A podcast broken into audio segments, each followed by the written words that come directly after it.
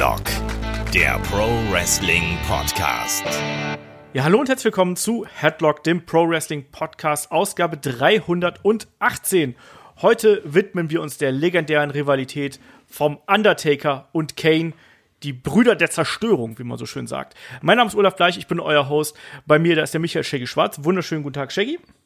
Wunderschönen guten Tag, herzlich willkommen beim Podcast Alte Männer reden über den Undertaker Teil 12. Warum quäkst du so? Ich bin ein alter Mann. Reden, reden. Okay, warte. Äh, hallo, herzlich willkommen. Freut mich, dass ihr alle da seid. Ich hoffe, ihr habt heute sehr viel Spaß. Wenn wir die Brothers of Destruction sind, dann darf einer nicht fehlen und den darf der Olaf jetzt ankündigen. Moment, ihr beiden seid auf jeden Fall Brothers of Destruction. Warum werden wir beide? nee, das ist, äh, ihr seid einfach das, das äh, diabolische Duo von Headlock. Von mir aus. Äh, der David Kloß von MATV ist auch dabei. Schönen guten Tag, David. Servus. So. mein Gott, was eine Anmoderation hier. Ähm, ja, wir graben mal wieder die Rivalitäten aus. Das haben wir ein, zwei Mal, glaube ich, bis jetzt hier in der Podcast-Geschichte gemacht. Äh, einmal zu Austin gegen McMahon auf jeden Fall. Und ähm, ich habe mir gedacht, wir machen noch mal ein Undertaker-Thema, weil der Undertaker ist ja aktuell nicht zuletzt auch wegen der Doku-Reihe The Last Ride auf dem WWE Network ja in aller Munde. Und ähm, deswegen dachte ich mir, Mensch, nehmen wir doch mal hier diese wunderbare Fehde zwischen ihm und Kane und aus heutiger Sicht ja umso interessanter irgendwo. Und da gehen wir doch gleich mal hier ins Thema rein. Also ich weiß gar nicht, wollen wir noch über irgendwas anderes reden, Shaggy? Haben wir noch irgendwas, was wir, was wir offizielles äh, bequatschen müssten? Also, was wir natürlich sagen können, ist natürlich Tatsache, schickt uns natürlich gerne Fragen übrigens. Fragen schickt an fragen.headlock.de, Twitter, Instagram, Facebook oder wo uns auch erreicht bei YouTube. Ähm, gerne Fragen schicken, damit wir die hier im Podcast beantworten. Die werden wir heute mal ein bisschen außen vor lassen, weil wir äh, in den letzten Wochen so viel gepodcastet haben, dass wir hier ein bisschen äh, Fragen sammeln wollen einfach. Deswegen schickt uns gerne Fragen und äh, wenn ihr mehr von uns wollt. Ähm, Shaggy, da haben wir auch wieder einiges bei Patreon und Steady gehabt, oder?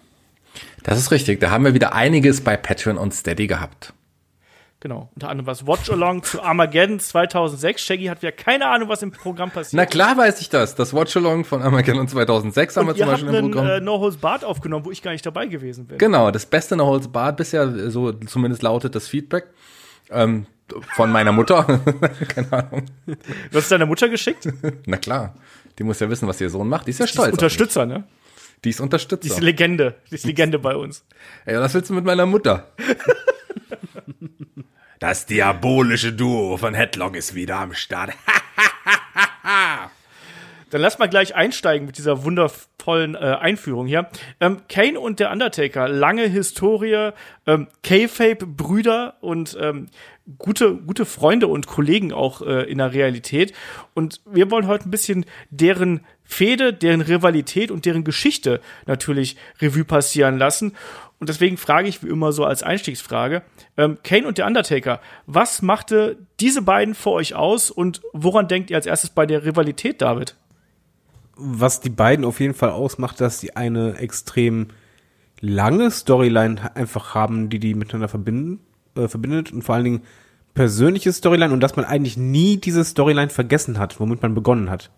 Das ist für mich schon was äh, schon sehr Wichtiges und Besonderes und zum anderen natürlich es ist halt absolut beeindruckend, wenn man die einfach nebeneinander, äh, nebeneinander sieht und beide heben halt die Fäuste als Hühn.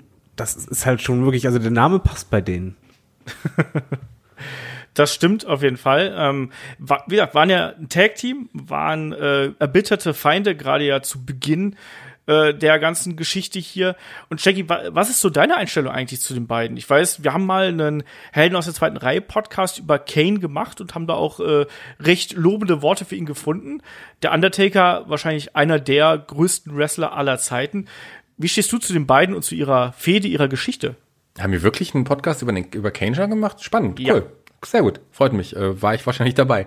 Ähm, ich mag die beiden ja wirklich sehr und wieso? David hat im Grunde schon alles gesagt, dass es wirklich äh, sind zwei erbitterte Feinde, erbitterte Gegner, aber auch Freunde und Brüder und Tag Team Partner, äh, die über Jahrz deren Geschichte über Jahrzehnte angedauert hat. Und das gibt's ja heutzutage total selten. Man hat die Geschichte auch geschützt bis heute. Und ich, obwohl beide nicht mehr in der Form ihres Lebens sind, um das mal vorsichtig auszudrücken, und die beiden gegen, ja, die DX zum Beispiel eines der schlimmsten Matches aller Zeiten bestritten haben. Gut, wir haben heute noch auch Chronic auf dem Plan. Ähm, da müssen wir auf jeden Fall nochmal drüber reden. Ähm, und das war zu ihrer ja fast Primezeit, äh, sind die beiden trotzdem irgendwie immer noch total wichtig. Ich freue mich immer noch, wenn Kane mal wieder zurückkommt für einen kurzen Moment. Der ist nicht mehr in großen Geschichten. Auch der Undertaker, auch wenn er jetzt einige Schaut euch die Doku an, ähm, auch einige schlechte Momente hatte, aber der bereut das sehr und der ist ja wirklich ein wichtiger Wrestler, wie du es gesagt hast, einer der größten aller Zeiten. Und ich hoffe sehr, dass die beiden irgendwann offiziell ihre Karriere zusammen im Ring beenden werden. Ob sie ja jetzt gegeneinander vorher gekämpft haben oder wie auch immer, die beiden müssen zusammen einfach ihre Karriere beenden, weil die einfach zusammengehören. Das ist eine Einheit. Wobei du ich sagst, gut, dass Shaggy schon die entscheidende Frage, die letzte Frage, die ich hier bei uns auf dem Plan stehen habe, schon gleich zu Beginn einfach mal äh, beantwortet. Es Danke, Shaggy, dafür. Was anderes wichtig, finde ich, bei den beiden. Also wir verbinden ja mit denen wirklich Storylines und wirklich, die, die beiden gehören zusammen. Aber mal an Olaf gefragt, hast du irgendwie Matches von der Qualität her bei den beiden total im Hinterkopf? Weil ich finde, die haben eine legendäre Rivalität, aber eigentlich nie ein fettes Match abgeliefert. da diskutieren wir auch im aktuellen Match of the Week ein bisschen drüber, wo wir das erste Aufeinandertreffen der beiden, also das erste offizielle als Kane und der Undertaker, ähm, hier haben von WrestleMania 14. Davor sind die beiden ja ein paar Mal aufeinander getroffen. Äh, Undertaker gegen Fake Diesel, Undertaker gegen äh, Isaac Yankem gab's auch. Es gab auch Undertaker gegen Yuna Bomb, wie äh, Kane ja auch zuvor hieß. Ähm, tatsächlich, Matchqualität bei den beiden ist äh, relativ schwierig. Ich finde persönlich immer noch, dass das Match von WrestleMania 14 das wrestlerisch und äh, erzählerisch beste Match der beiden ist. Und tatsächlich ist das auch immer das Match, was ich im Hinterkopf habe, wenn ich die Namen der beiden höre. Ich weiß nicht. Und, und vielleicht noch das Comeback von dem Undertaker bei WrestleMania 20. Das war ein schlechtes Match, aber es war eben das Comeback des Deadman und ich war live in der Halle, deswegen, das sind so die beiden Momente. Aber das ist eine interessante Frage, die gebe ich gleich mal an Shaggy weiter. Ähm, denkst du bei den beiden an Matches oder denkst du an die Geschichte? Ich ja, sowohl als auch. Natürlich steht die Geschichte im Vordergrund, die sie erzählt haben, aber ich erinnere mich nicht an die Matches selber, aber ich weiß zum Beispiel, die hatten das Inferno-Match und so weiter. Und ich meine, das ist schon in Erinnerung geblieben, aber wie das Match jetzt letzten Endes war, keine Ahnung, weiß ich nicht mehr. Ich weiß nur, dass es äh, irgendwie auch aufgrund der Art des Matches und aufgrund der Geschichte, die, und damit beantworte ich deine Frage natürlich deutlich wichtiger ist als die Matches, aber deswegen auch in Erinnerung geblieben ist, weil die Geschichte einfach alles überragt hat. Diese beiden Charaktere haben einfach alles überragt. Und die haben ihre Hauptfäden ja auch oder Hauptgeschichten ja auch in der Zeit, als der Undertaker jetzt noch nicht die Fünf-Sterne-Matches gezeigt hatte. Das war ja, die kam ja dann auch erst später gegen dann solche Charaktere wie ein Shawn Michaels, gegen die man die auch zeigen kann. Kane ist äh, ein guter, solider Big Man, äh, wichtiger Backstage-Mann gewesen, aber ist nie der Super-Wrestler gewesen. David, Frage beantwortet? Äh, ja. Nein, ich bin, ich bin halt ähnlich. Ich habe gerade überlegt, gab es irgendwie ein Match, wo ich sage, wow, das hat mega gezündet bei den beiden eigentlich nicht, aber die Matches waren. Das halt Inferno-Match hat sehr gezündet. ich wollte mich gerade sagen, zum Beispiel Inferno-Match von der Matchqualität her nicht so doll, aber eigentlich waren der Matches auch meistens halt für irgendwelche Storylines halt wichtig. Das ist halt waren ja schwer zu ver äh, vergleichen mit anderen Wrestling-Matches einfach bei denen. Ja, es waren aber auch meistens ähm, relativ erbitterte Brawls irgendwie, die wir gehabt haben. Und wenn du dann zwei Männer eben gegeneinander hast, die jenseits der zwei Meter, die jenseits der 120, 130 Kilo sind, dann sind das dann sehr oft nun mal keine technischen Leckerbissen. Obwohl, schaut euch mal WrestleMania 14 an, was da gerade ein Kane teilweise auf die Beine stellt, so athletisch. Das ist schon ganz äh, spannend zu sehen irgendwo. Aber klar, das sind Matches, die leben von der Intensität, die leben von der Storyline und dann eben auch von den Gegebenheiten drumherum. Und dass da vielleicht nicht die ganz großen weiß ich nicht, technischen Leckerbissen dabei rauskommen, ist ganz klar. Aber viel interessanter ist trotzdem, dass man die Fehde der beiden und auch viele Matches der beiden, ich habe gerade gesagt, das Inferno-Match haben wir gehabt. Es gab Buried Alive zwischen den beiden und ähm, natürlich auch diverse Tag Team Matches. Also selbst die schlimmen Sachen von denen behält man ja irgendwo im Kopf. Äh, ne? Chronic behält man im Kopf. Das Match gegen die Ex behält man irgendwo im Kopf. Ähm, das gehört da irgendwie schon alles mit dazu. Aber tatsächlich finde ich auch, dass die Geschichte der beiden viel, viel interessanter ist, als es die ähm, Matches tatsächlich sind. Aber, um hier den Bogen zu schlagen, was wiederum für die Matches und für die Geschichte wichtig war, waren die ganzen Stipulations da. Wir haben es gerade angesprochen. Inferno, Hell in a Cell, Buried Alive, No Holds Barred, alles Mögliche, was wir gehabt haben. Ähm, um diese beiden Wrestler hier zu inszenieren. Und ich finde, das ist auch was, was man hier gut gemacht hat, dass man im Verlauf der Zeit immer wieder ähm, Gimmicks eingestreut hat, um die Fehde wirklich nicht nur aufzulockern, sondern auch immer wieder so ein bisschen, ja, anzuheizen, sprichwörtlich.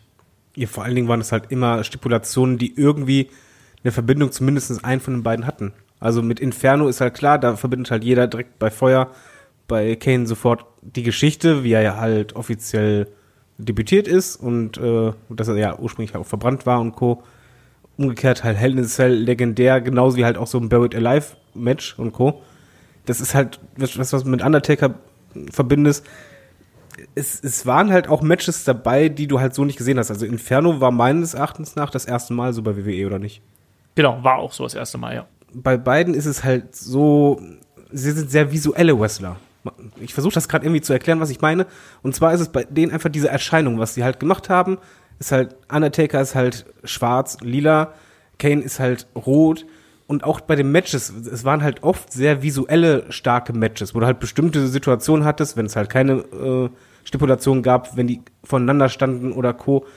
Einfach die, diese Präsenz oder halt genau diese Stipulation, die halt auch für besondere visuelle Momente gesorgt haben. Da geht es halt weniger darum, ja, irgendwie spektakuläre Moves zu zeigen, sondern einfach visuell etwas Spektakuläres zu zeigen. Und das hat halt für, für mich immer die Beziehung von den beiden ein bisschen ausgemacht. Das ist ja auch genau das, was, was David sagt. Sorry, ähm, äh, Stipulation hat er angesprochen und das Visuelle, was die beiden ausgemacht haben und die Charaktere natürlich. Es ist ja so, dass das Inferno-Match extra für den Charakter Kane im Grunde für sein, wegen seiner Background-Story auch geschaffen wurde. Genauso wie die Casket-Matches extra für den Undertaker eigentlich kreiert wurden. Also die beiden haben es geschafft, Matches, die heute, oder Match-Stipulationen, die man heute noch kennt, quasi selber, um sich, um ihren Charakter zu, zu äh, äh, schaffen. Und das ist schon, welcher Wrestler kann das von sich behaupten, dass es ein Match gibt, weil er da ist als Charakter. Also das ist schon was Besonderes. Witzigerweise, wenn man sich die Anto-Doku anschaut auf dem äh, Network, da erzählt ein Glenn Jacobs, also Kane, dass in seinem ursprünglichen ja, Konzept quasi zu dem Kane-Charakter, da wurde ihm sogar mal vorgelegt, dass er Inferno heißen sollte. Und er sollte auch ein also, Cape tragen. Genau, er sollte auch ein Cape tragen. Da hat er ja dann auch äh, bei Vince McMahon angerufen.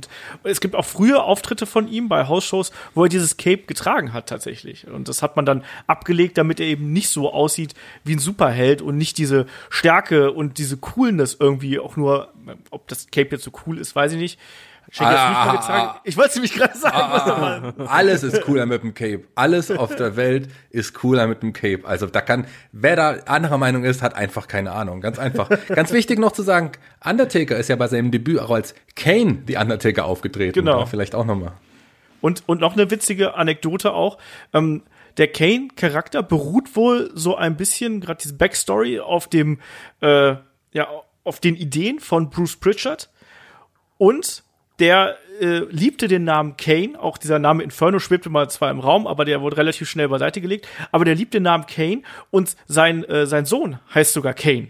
Und er hat deswegen aus Jux, als sein Sohn geboren worden ist, ähm, hat er einen, ähm, ein Foto an seine Verwandten geschickt, wo ähm, sein, sein kleines Baby dann den, äh, die Kane-Maske erstmal so ja, aufgesetzt, so drüber gelegt gehabt hat. Und da steht dann drunter Kane und dann das Datum der Geburt und so. Kane Find lebt, ganz Kane lebt. genau das.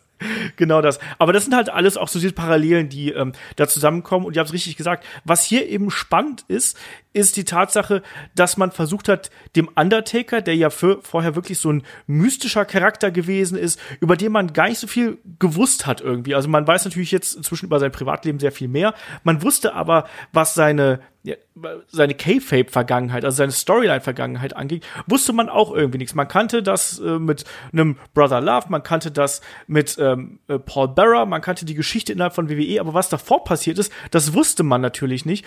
Und stattdessen hatte man sich dann hier eben irgendwann überlegt, Mensch, wir müssen mal dem Undertaker-Charakter mehr Tiefe geben sozusagen eine Metaebene auf diesen Charakter äh, anpassen. Und deshalb hat man eben einen Charakter wie äh, Kane erschaffen, wo man in die, in die Kindheit, in die Jugend des Undertaker zurückgeht, um da fast so ein bisschen wie in der Soap, oder Shaggy? Das hat doch so Soap-Anleihen eigentlich so. Da ist ein Bruder, den hat man über Jahre nicht gesehen, der ist jetzt wieder da und der will Rache nehmen. Das sind eigentlich eindeutige Geschichten, die man sonst in Soap-Operas kennt, oder? Ja, das ist der Bruder, der entstanden ist, während der Manager des einen Charakters mit der Mutter geschlafen hat und dann ist, hat, ist es, hat der das angezündet, die Eltern sind verbrannt und der eine, der Stief, Halbsohn, Halb, Halbsohn ist Quatsch, Stiefsohn, nee, Quatsch, äh, Stiefbruder, äh, Halbbruder, mein Gott, Halbbruder ist halb auch mit verbrannt, angeblich, dann waren sie, das klingt nicht ganz wie eine Soap, höchstens wie so eine abgedrehte Soap, die du schaust, aber ähm, ja, so schon so ein bisschen. Ich weiß, was du meinst. Klar, das ist schon sehr, sehr viel Story irgendwie. Aber man hat das damals cool rübergebracht. Ich fand, ich habe das damals, na klar, man hat es nicht geglaubt, dass es so ist, aber man hat es irgendwie abgenommen. Und man fand das auch Echt? gar nicht so schlecht. Ja. Bei mir war das ich, schon ein bisschen so, dass. Ich meine nicht abgenommen, dass ich es realist, dass ich gedacht habe, das stimmt so, sondern dass es eine coole Geschichte ist. So habe ich das irgendwie gemeint. Genau, also ich war auch damals komplett in der Story drin, was man halt sagen muss, sie sind ja auch ein gewisses Risiko eingegangen, weil es war das allererste Mal, dass Undertaker verletzlich wirkte. Das fand ich halt so beeindruckend bei der Storyline, weil sonst hattest du halt Undertaker wirklich halt als kompletten Badass, halt ohne irgendwelche Schwächen. Und als halt plötzlich diese Story mit dem Bruder angesprochen wurde, du als Fan wusstest ja nichts, aber du hast halt gemerkt, was ist denn jetzt los? Weil Undertaker wirkte in dem Moment nicht schwach, aber halt menschlich ein bisschen. Und das war ein Undertaker, wie du ihn nicht kanntest. Und das hätte auch eigentlich nach hinten losgehen können. Wir hatten schon genug Storylines, die halt vielversprechend begonnen haben bei WWE und am Ende war es halt eher Fremdschäden oder Klaumaukig. Und die Gefahr war da halt schon groß. Man hat ja auch bei Kane einen Wrestler genommen, der es nicht unbedingt äh, zu den absolut etabliertesten ever gehörte. Also man war da schon mutig. Auch allein schon jemanden, man hat ja quasi versucht, einen zweiten Undertaker nur halt anders hinzustellen. Das kann auch nach hinten losgehen, dass du das einfach als billige Pu- Kopie wahrnimmst. Selbst beim Entrance, es sind ja die beiden einzigen, bei denen es so war, dass sie die Macht hatten, quasi das Licht anzumachen. Jeder auf eine andere Art. Undertaker, indem er die Arme gehoben hat, Came, indem er die Arme gesenkt hat und die Explosion kam. Aber es waren halt trotzdem die einzigen, die so rausgestochen haben. Also es war schon viel Risiko dabei und ich fand halt gerade diesen Aspekt mit dem Bruder super umgesetzt, weil du hast Undertaker von der anderen Seite kennengelernt und auch sehr mitempfunden. Weil er hatte sich ja auch anfangs zum Beispiel geweigert. Genau. Lass mal da so ein bisschen die, die Chronologie wahren. Was eben interessant ist, dass man hier wieder diesen Rückbezug mit Paul Bearer natürlich auch genommen hat. Ne? Paul Bearer, der sich ja äh, beim SummerSlam 1996 vom Undertaker getrennt hat, der ihn ja betrogen hat, in dem äh, Boiler Room Brawl damals uns auf die Seite von Mankind geschlagen hat.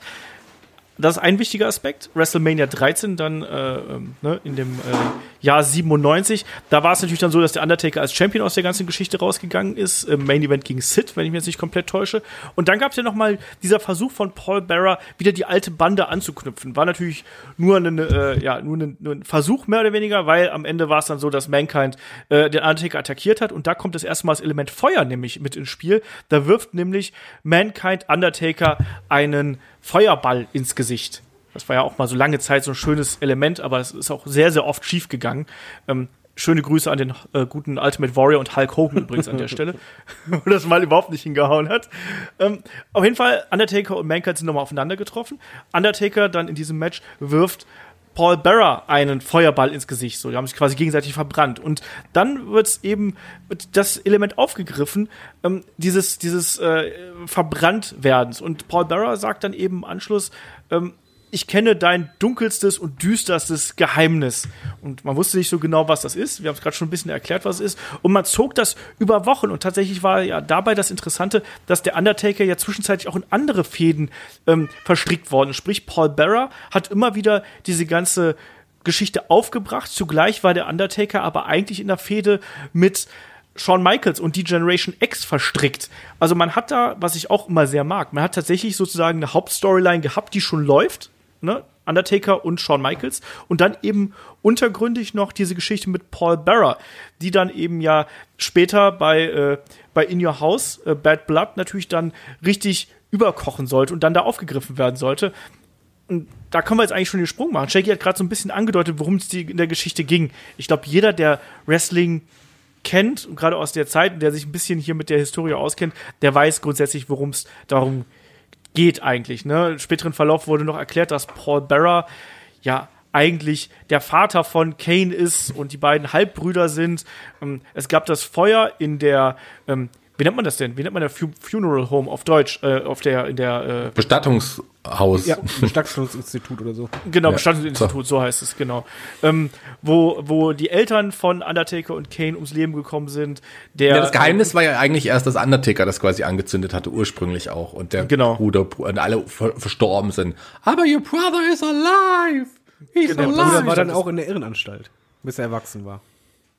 Genau, und Paul Bearer hat ihn dann äh, eben auch, auch versteckt, mehr oder weniger. Und ähm, äh, das eine Geheimnis ist, dass der Undertaker eben ein Mörder ist und dass der Undertaker ein Lügner ist und dass er eben einen Bruder hat. Also eine ganze ähm, Reihe äh, von Geschichten. Und äh, auch hier, dass man den Undertaker quasi so als, als Mörder hinstellt, ist auch eine interessante äh, äh, Wendung, wie ich finde, weil natürlich äh, hat man sowas nicht gerne, wenn man sowas hört und gerade auch so ein Babyface, wie es der Undertaker nun mal damals gewesen ist, da so hinzustellen, das ist schon A, eine harte Storyline natürlich auch und B, ähm, ist das auch was, was David gerade gesagt hat, das kann eben auch so die Grundfesten einer, ja, einer Babyface-Persönlichkeit hier so ein bisschen erschüttern. Und diese ganze Geschichte zog sich und zog sich und zog sich. Paul Bearer hat immer wieder ähm, äh, angekündigt, hier, ähm, wir werden sehen, weil, wie das mit dem, äh, mit deinem Bruder weitergeht. Ich, wir werden ihn zeigen und so. Er hat aber nie und, gesagt, wann.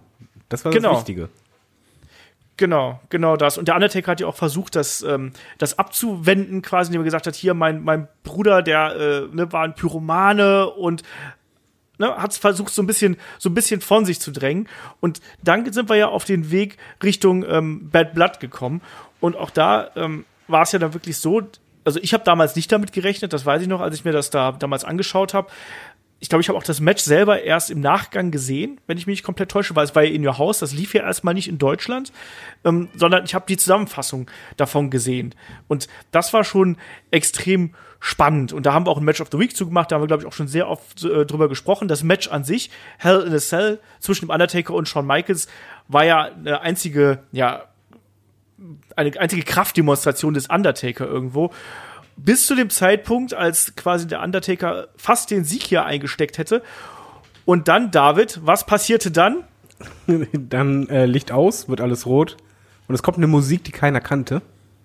Und im ersten Moment hast du gemerkt beim Publikum so, wer ist das? Und dann Kommentatoren haben das sehr gut rübergebracht, richtig so geschockt. Oh mein Gott, das ist Kane. Genau, vor allem Vince McMahon schreit ja wirklich, That's gotta be Kane! Das ist echt auch eine sehr wichtige Szene in dem Augenblick, weil das nochmal so diesen, diesen Schock, aber auch die Bedeutung dieses Moments irgendwie äh, betont. Ja, und Undertaker lässt halt quasi von Shawn Michaels ab, guckt rüber und Kane geht zum Ring. Und nicht nur geht er zum Ring, der war halt durchtrainiert wie sonst was. Der greift dann einfach diese Ringtür und die war nicht präpariert. Das hat er ja anschließend noch erzählt. Es hätte auch schief gehen können. Und der hat mit aller Kraft die aus den Angeln nicht nur gerissen, sondern das Ding einfach nur abgerissen. Und in dem Moment war, glaube ich, jeder im Publikum einfach nur so richtig baff, so, oh mein Gott, was hat der für eine Kraft? Und er kostete halt Undertaker dem das Match. Er kam halt rein und das war ein Debüt, was eingeschlagen hat wie eine Bombe. Aber du hast halt nicht damit gerechnet, obwohl diese Storyline so lange ging. Auch da wichtig, die beiden standen sich ja noch kurz vorher gegenüber. Also sie standen sich ja im Ring gegenüber. Shawn Michaels lag mehr oder weniger ein blutendes Häufchen Elend in der Ecke. Und die beiden standen sich ganz kurz gegenüber. Und dieser Augenblick zwischen den beiden war auch sehr wichtig. Auf Augenhöhe. Genau, A, auf Augenhöhe und Kane war ja damals, also Kane ist ja generell ein, ein Mann, der ist ja ein Biest, muss man mal sagen, gerade in der Topform, in der er damals gewesen ist, der war gefühlt auch ein bisschen größer als der Undertaker, der war breiter und massiger als der Undertaker und dieser Augenblick, als sich die beiden gegenübergestanden sind und der Undertaker realisiert, da steht sein, sein Bruder, sein Halbbruder vor ihm und man merkt aber so, dass da, irgendwas stimmt da nicht, ne? Und dann äh, explodieren noch mal das Feuer um ihn rum. Der Undertaker dreht sich kurz um, geschockt, was da, was da passiert. Und dann kassiert er auch schon gleich einen etwas gebotchten äh, Tombstone, muss man dazu sagen. Da hat es ein bisschen gedauert, aber egal. Dieses Debüt war dann eben besonders wichtig auch, weil ähm, es hat eine Aktion quasi gereicht, damit der äh, Kane seinen Halbbruder hier besiegt. Darf ich da was und zugleich ja, wirf was ein. Ähm, er, du sagst halt, gebotchter Tombstone, stimmt. Aber es war ein Tombstone gegen Undertaker. Und das zog sich ja auch quasi durch. Dadurch hast du halt im Grunde das unterstrichen, dass sie halt Brüder sind. Weil das Moveset war halt nicht komplett identisch, aber die Anleihen waren immer wieder da. Genauso wie halt Kane von unten schlug, genauso wie, also wie es Undertaker halt auch gemacht hatte. Und ein Tombstone gegen Undertaker, solche Sachen, das ist halt visuell sehr, sehr wichtig. Das siehst du halt nicht oft. Genau. Und den Chokeslam zum Beispiel, den haben wir dann auch später gesehen. Ähm, diese Anleihen sind da, auch wenn der äh, auch wenn Kane ja zum Beispiel das Cover anders ansetzt. Das ist ja, du hast gerade die ähm, Symbolik sozusagen bei dem, ja, bei dem Entrance angesprochen, ne, mit den äh, Arme runter, Arme hoch, Licht an, Licht aus und so weiter und so fort, ähm, ist es ja auch so ganz, ganz lange gewesen, dass Kane zum Beispiel die, ähm, die Arme des Gegners ausgestreckt hat, wie so eine, wie so eine Art Kreuz quasi, um ihn dann zu pinnen. Das auch, und während der Undertaker ja die Hände gefaltet hat. Also diese Symbolik ist immer da gewesen. Man hat immer eigentlich so eine, so eine Art Negativspiegelung gehabt zwischen diesen beiden Figuren, die man hier kreiert hat. Und David, übrigens, das, was du gerade eingeworfen hast, wollte ich auch eigentlich danach genau sagen. Deswegen, deswegen passt das auch ganz gut.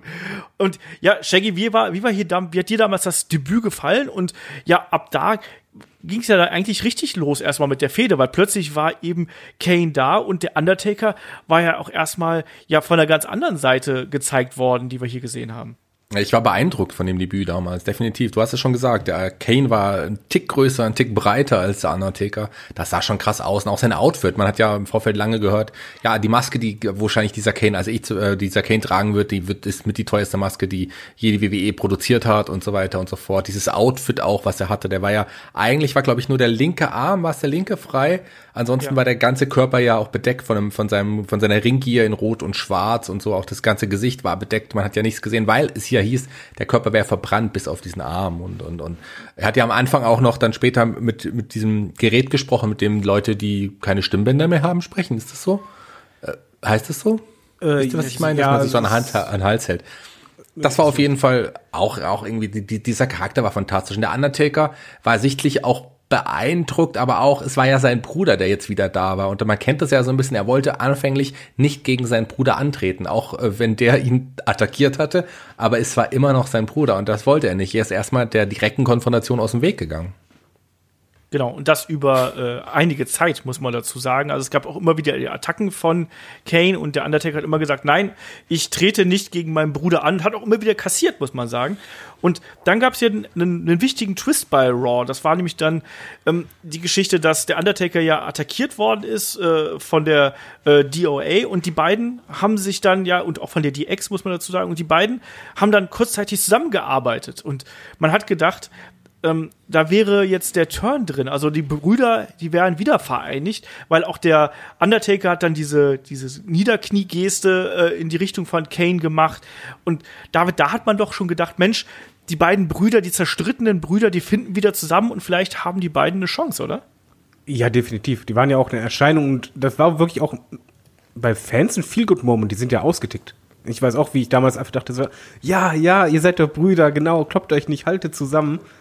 Aber genau das zog sich auch immer durch die Beziehung oder Rivalität der beiden, dass es halt immer wieder halt einen Turn zueinander gab. Ein Moment, wo halt, oder eine längere Phase, wo halt beide wirklich zueinander standen, aber zeitgleich du auch nicht wusstest, wird das für immer halten.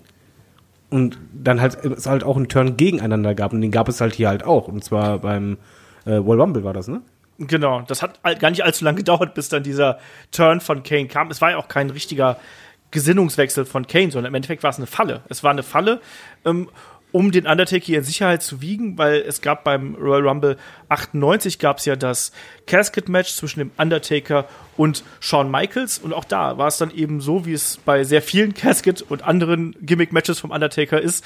Da kamen ganz viele Leute raus und haben dann ihn attackiert und dann ertönte wieder die Musik von Kane und man hat gedacht, ja klar, die beiden, jetzt räumen die hier zusammen auf. Der Undertaker gewinnt das Ding und die beiden reiten ganz gemütlich Richtung Sonnenuntergang.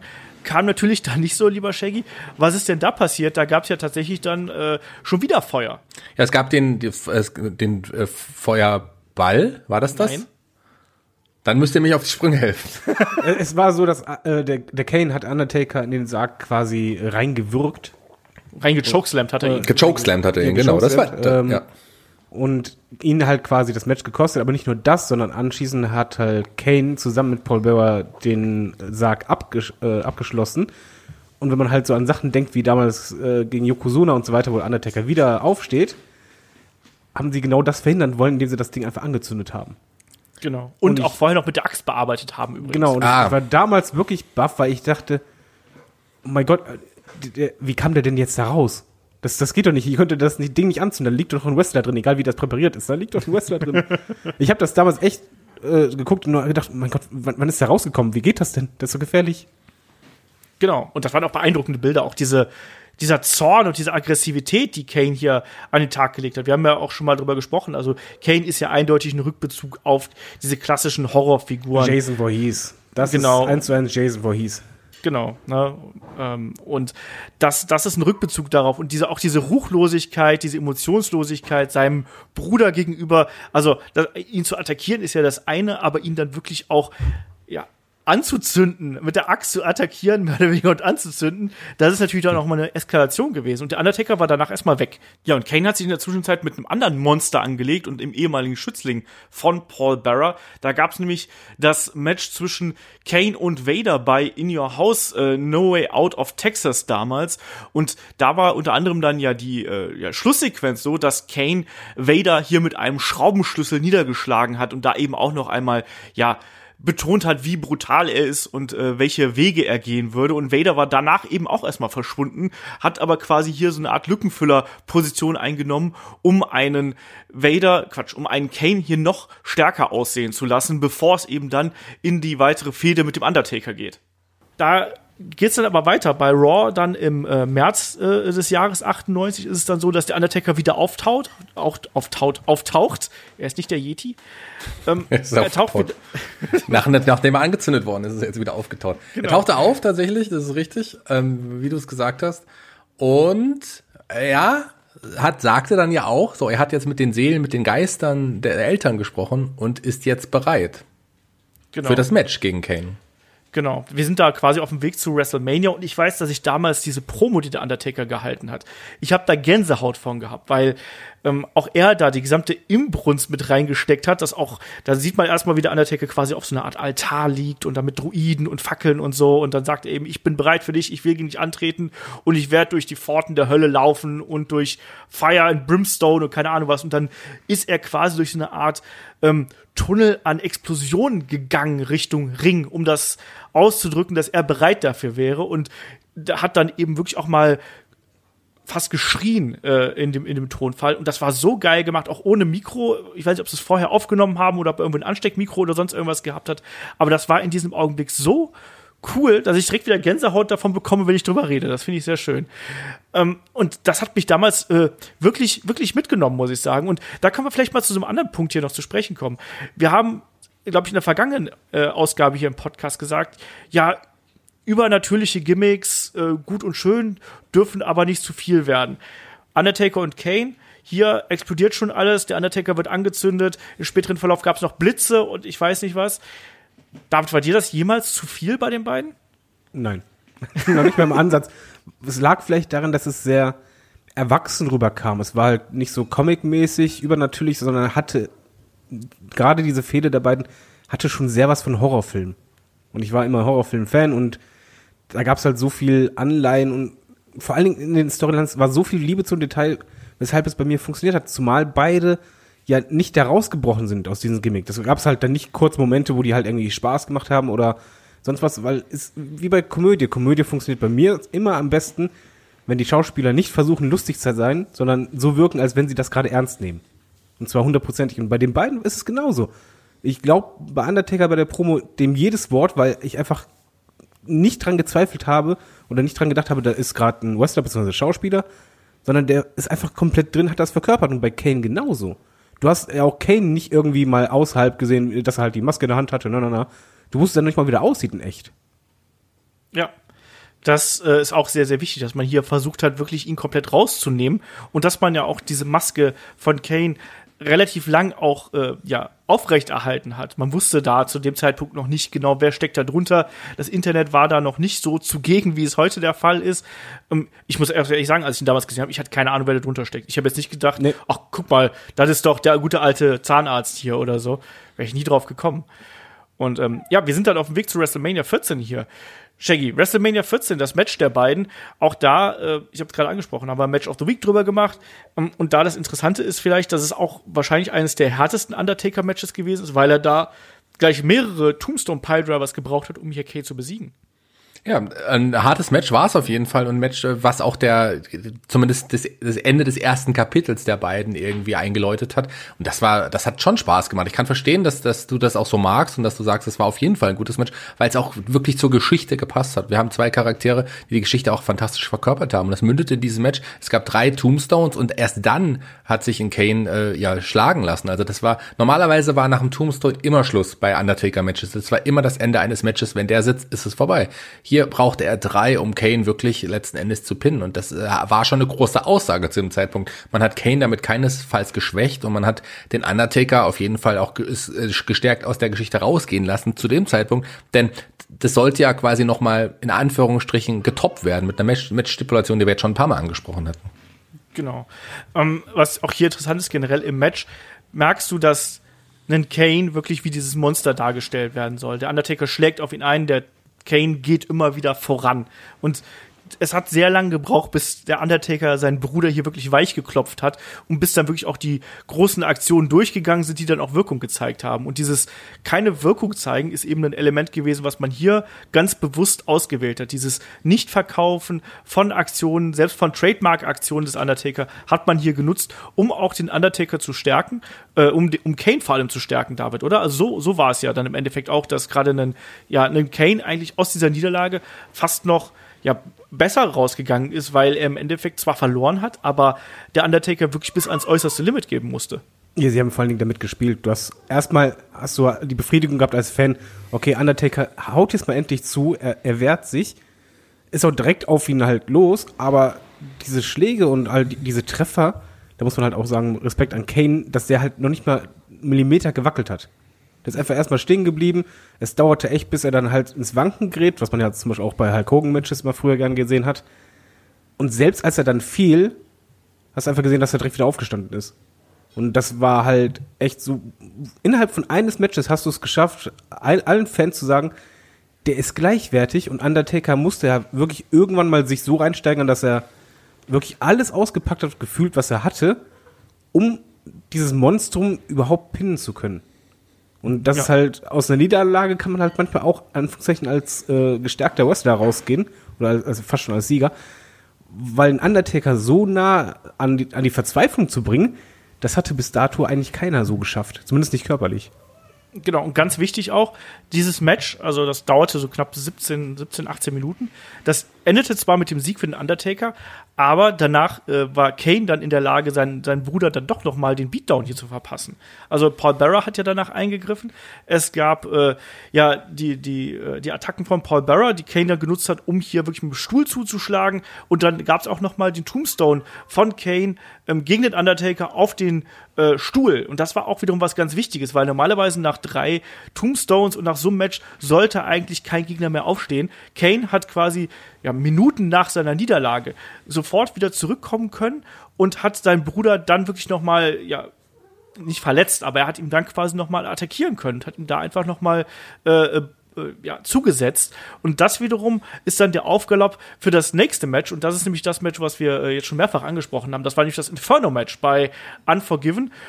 Und auch da, wrestlerisch, kein geiles Match irgendwie. Ich meine, wie soll man auch, wie soll man auch bei der Stipulation gut wresteln, wenn es darum geht, dass man den Gegner anzünden muss? Aber es war eben ein Spektakel, oder Shaggy? Es war ein Spektakel und es sah auch richtig gut aus. Man hat ja im Vorfeld auch überlegt, wie könnte das Inferno-Match jetzt genau sein. Man hat ja nicht viel verraten und dann war da dieser Ring und um den Ring herum war ja diese, ja, diese Flammenkonstruktion und ähm, man musste einfach wirklich den Gegner in die Flammen halten und anzünden und dann gewinnt man das Match. Wenn der Gegner brennt, hast du gewonnen. Und wann, also das klingt schon sehr äh, martialisch und man muss sagen, das hatte auch irgendwie so einen Touch. Äh, es gibt einige, die fanden das irgendwie ging nicht weit genug, aber ich fand es genauso richtig, wie man es wie man's gemacht hat. Letzten Endes hat Kane ja in Anführungsstrichen gebrannt und Undertaker ging als Sieger hervor. Genau. Und das, das war eben auch eine ganz wichtige Geschichte damals, dass auch hier wieder dieses Element Feuer, das musste da irgendwo wieder aufkommen. Und das hat sich hier durchgezogen. Und das nennt man auch so ein bisschen Langzeitbooking natürlich. Man hat sich am Anfang überlegt, wie stellen wir die Charaktere gegeneinander, welche Elemente haben wir. Und das hat man hier wirklich gnadenlos durchgezogen, um da eben auch wirklich besondere Bilder, David hat es ja eingangs erwähnt, sehr visuelle Wrestler. Man hat versucht, hier wirklich auch Bilder zu kreieren, die man nicht vergisst. Und das ist genau das, was Shaggy gerade gesagt hat. Wenn du das zum ersten Mal gesehen hast, du, das, das krasseste der Welt irgendwo. Also, wie oft sieht man das, dass zwei Wrestler da irgendwie in so einem Ring aus Feuer gegeneinander kämpfen und am Ende, ich muss ehrlich sagen, ich weiß, ich war damals, ich war damals armer äh, pubertierender Olaf irgendwo. Ich war damals einer von denen, die gesagt haben, was, nur so, nur der Arm hat gebrannt. Das war jetzt aber ein bisschen wenig, oder? Also, naja. Ja, aber trotzdem auch riskant. Und man Ja, muss auch dazu natürlich. sagen, Kane ist ja auch dabei quasi weggelaufen. Genau. Ist auch nicht Ja, so ja. unwichtig.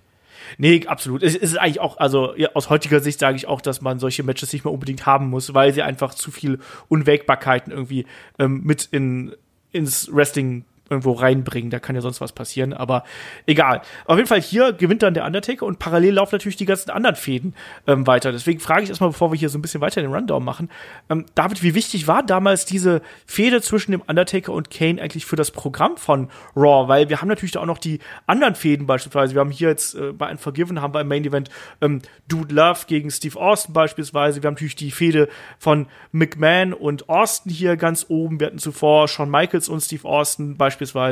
Ähm, wie wichtig war, dass du hier quasi so eine ja, Co-Main-Event-Fehde eigentlich dieser beiden Monster hast? Ich fand sch- schon, es ist sehr wichtig, gerade demografisch damals war es halt so, du hattest die jungen Erwachsenen und es hätte halt nicht funktioniert, wenn du halt nur die coolen oder die lustigen oder die Badass-Leute drin hattest, sondern das war quasi ja nochmal ein, ein eigenes Produkt innerhalb deines Produktes. War das einfach für mich, es war halt eine andere Art äh, Geschichte und das ist eigentlich bei Wrestling auch sehr wichtig, dass du verschiedene Arten von Storylines hast. Also nicht nur halt verschiedene Stars, sondern halt wirklich komplett verschiedene Arten. Bei den einen hast du halt eher diese provokante, sehr Real Talk-mäßige. Und hier war das halt einfach das komplette Gegenteil von dem. Wir versuchen gar nicht jetzt groß cool zu sein, sondern es ist halt wirklich Mystery und Horror und ja, es passt halt auch zur Zielgruppe, muss man mal wirklich sagen. Das hat ja funktioniert bis zum geht nicht mehr. Ja.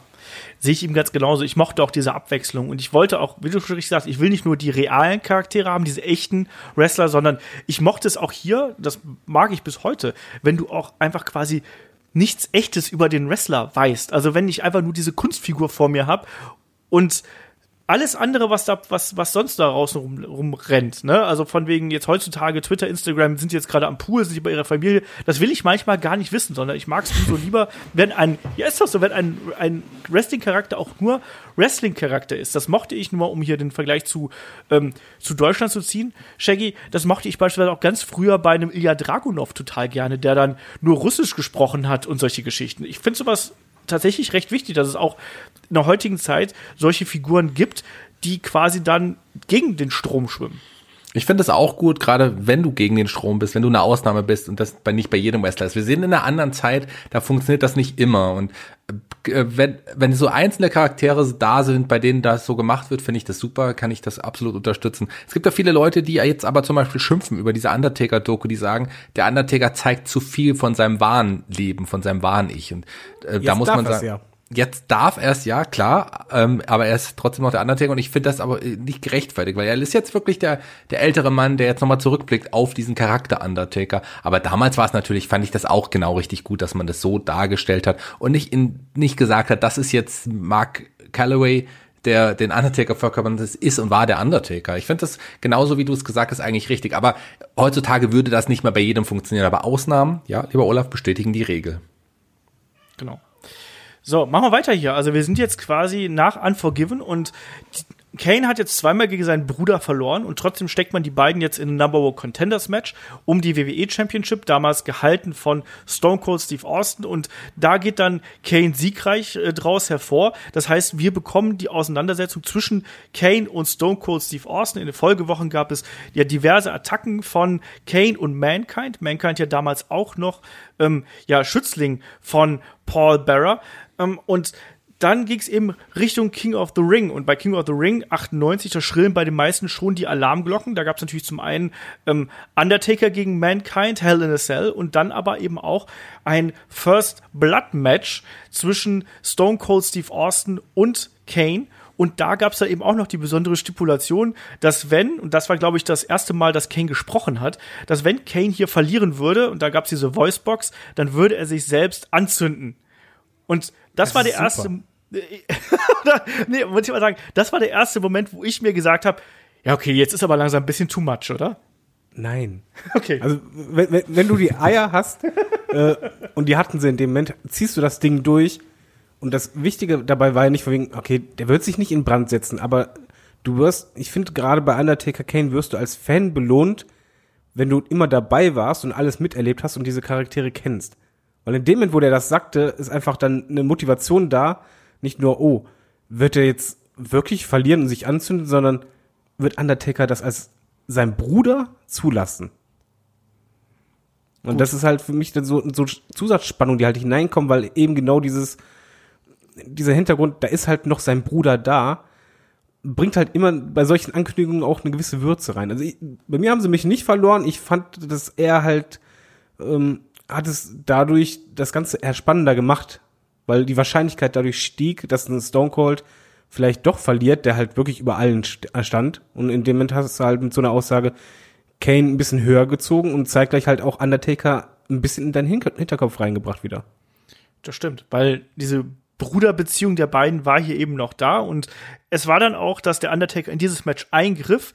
Er äh, traf dann Anführungsstrichen versehentlich äh, Steve Austin äh, mit einem Stuhl und äh, dadurch äh, gab es eben bei Steve Austin eine Platzwunde und ähm, andere Frage ist natürlich auch, wie hätte eigentlich ein Kane bluten sollen unter der Maske und mit dem dicken Anzug, aber lassen wir es mal außen vor. Ich, ich mag, ich bin kein großer Freund Nicht von nachdenken ist, ist ja, ich weiß. Ich, ich mag aber auch keine First Blood Matches, muss ich ganz ehrlich sagen. Ich finde, das ist eine. Es gibt wenige First Blood Matches, die wirklich funktionieren, sagen wir es mal so. Aber ich mochte dieses Match tatsächlich äh, äh, recht gerne. Und es war ja dann wirklich so, dass Kane gewonnen hat und ja, dann auch ganz, ganz kurz äh, Champion ähm, gewesen ist. Also sehr, sehr kurz, äh, lieber Shaggy. Das war nämlich dann ja quasi eine mehr oder weniger eigentlich eine Nacht, 24 Stunden war Champion und musste dann schon wieder seinen WWF-Titel an ähm, ja, Steve Austin abgeben. Aber hier hat man dann schon mal gezeigt, dass gerade diese ähm, Konstellation Undertaker, Kane und Steve Austin, das war ja was, was dann auch im späteren Verlauf nochmal wichtig werden sollte. Und man hatte damit Kane auf jeden Fall innerhalb von, ich sag mal jetzt einem, einem halben, dreiviertel Jahr eigentlich im Main Event positioniert, oder?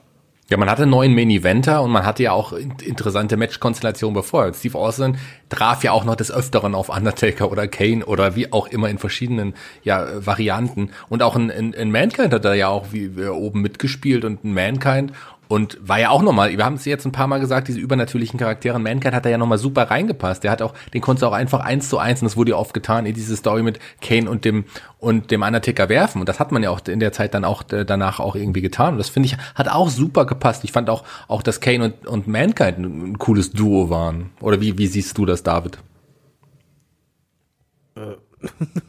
Was soll ich dazu sagen? Natürlich war das perfekt, weil es Mankind war ja genau dasselbe. Einfach der Charakter wurde komplett durchgezogen und wie du halt sagst, eigentlich hattest du da eine Konstellation, wo du alle austauschen kannst und sie haben halt auch auf ihre Art sehr gut funktioniert. Und beide haben sie ja äh, zusammen ein Tag Team Champion Belt gewonnen und es war halt glaubhaft. Du hattest zum einen halt nicht nur einen Main Eventer halt in sehr kurzer Zeit geschaffen. Es, es ist eigentlich egal, wie lange er den Titel hielt, aber er hat ihn kurz gehalten.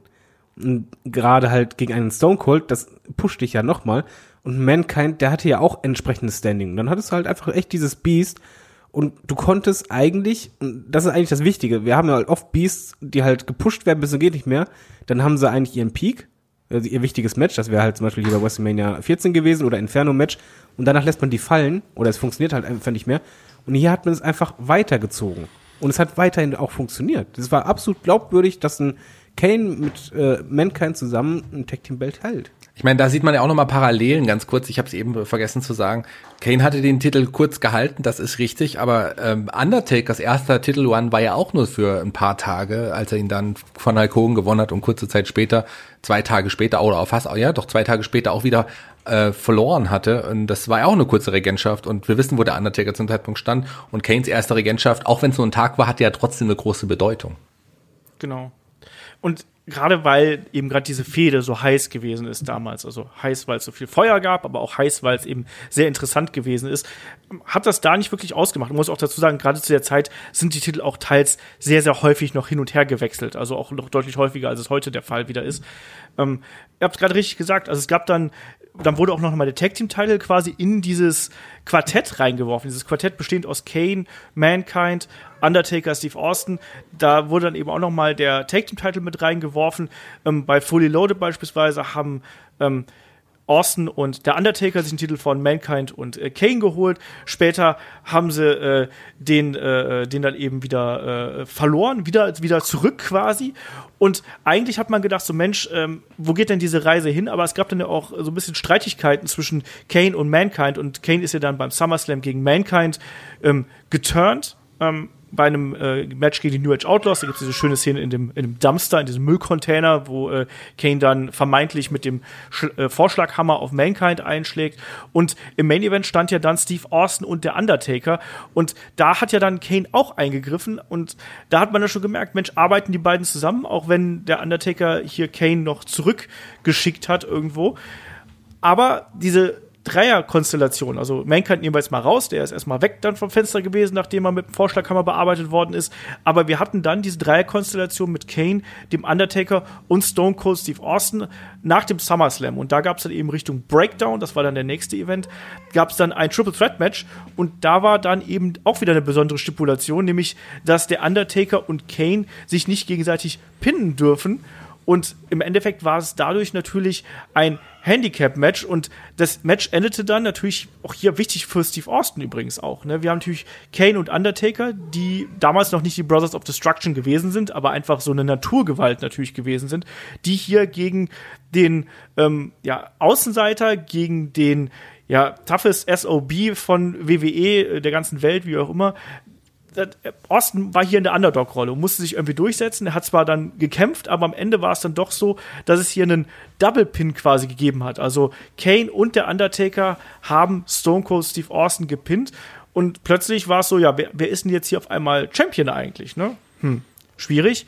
Und infolgedessen wurde dann ja der Titel vakantiert. So, und jetzt sind wir dann so äh, wieder auf dieser Schiene. So, wer, wer ist jetzt gut, wer ist böse?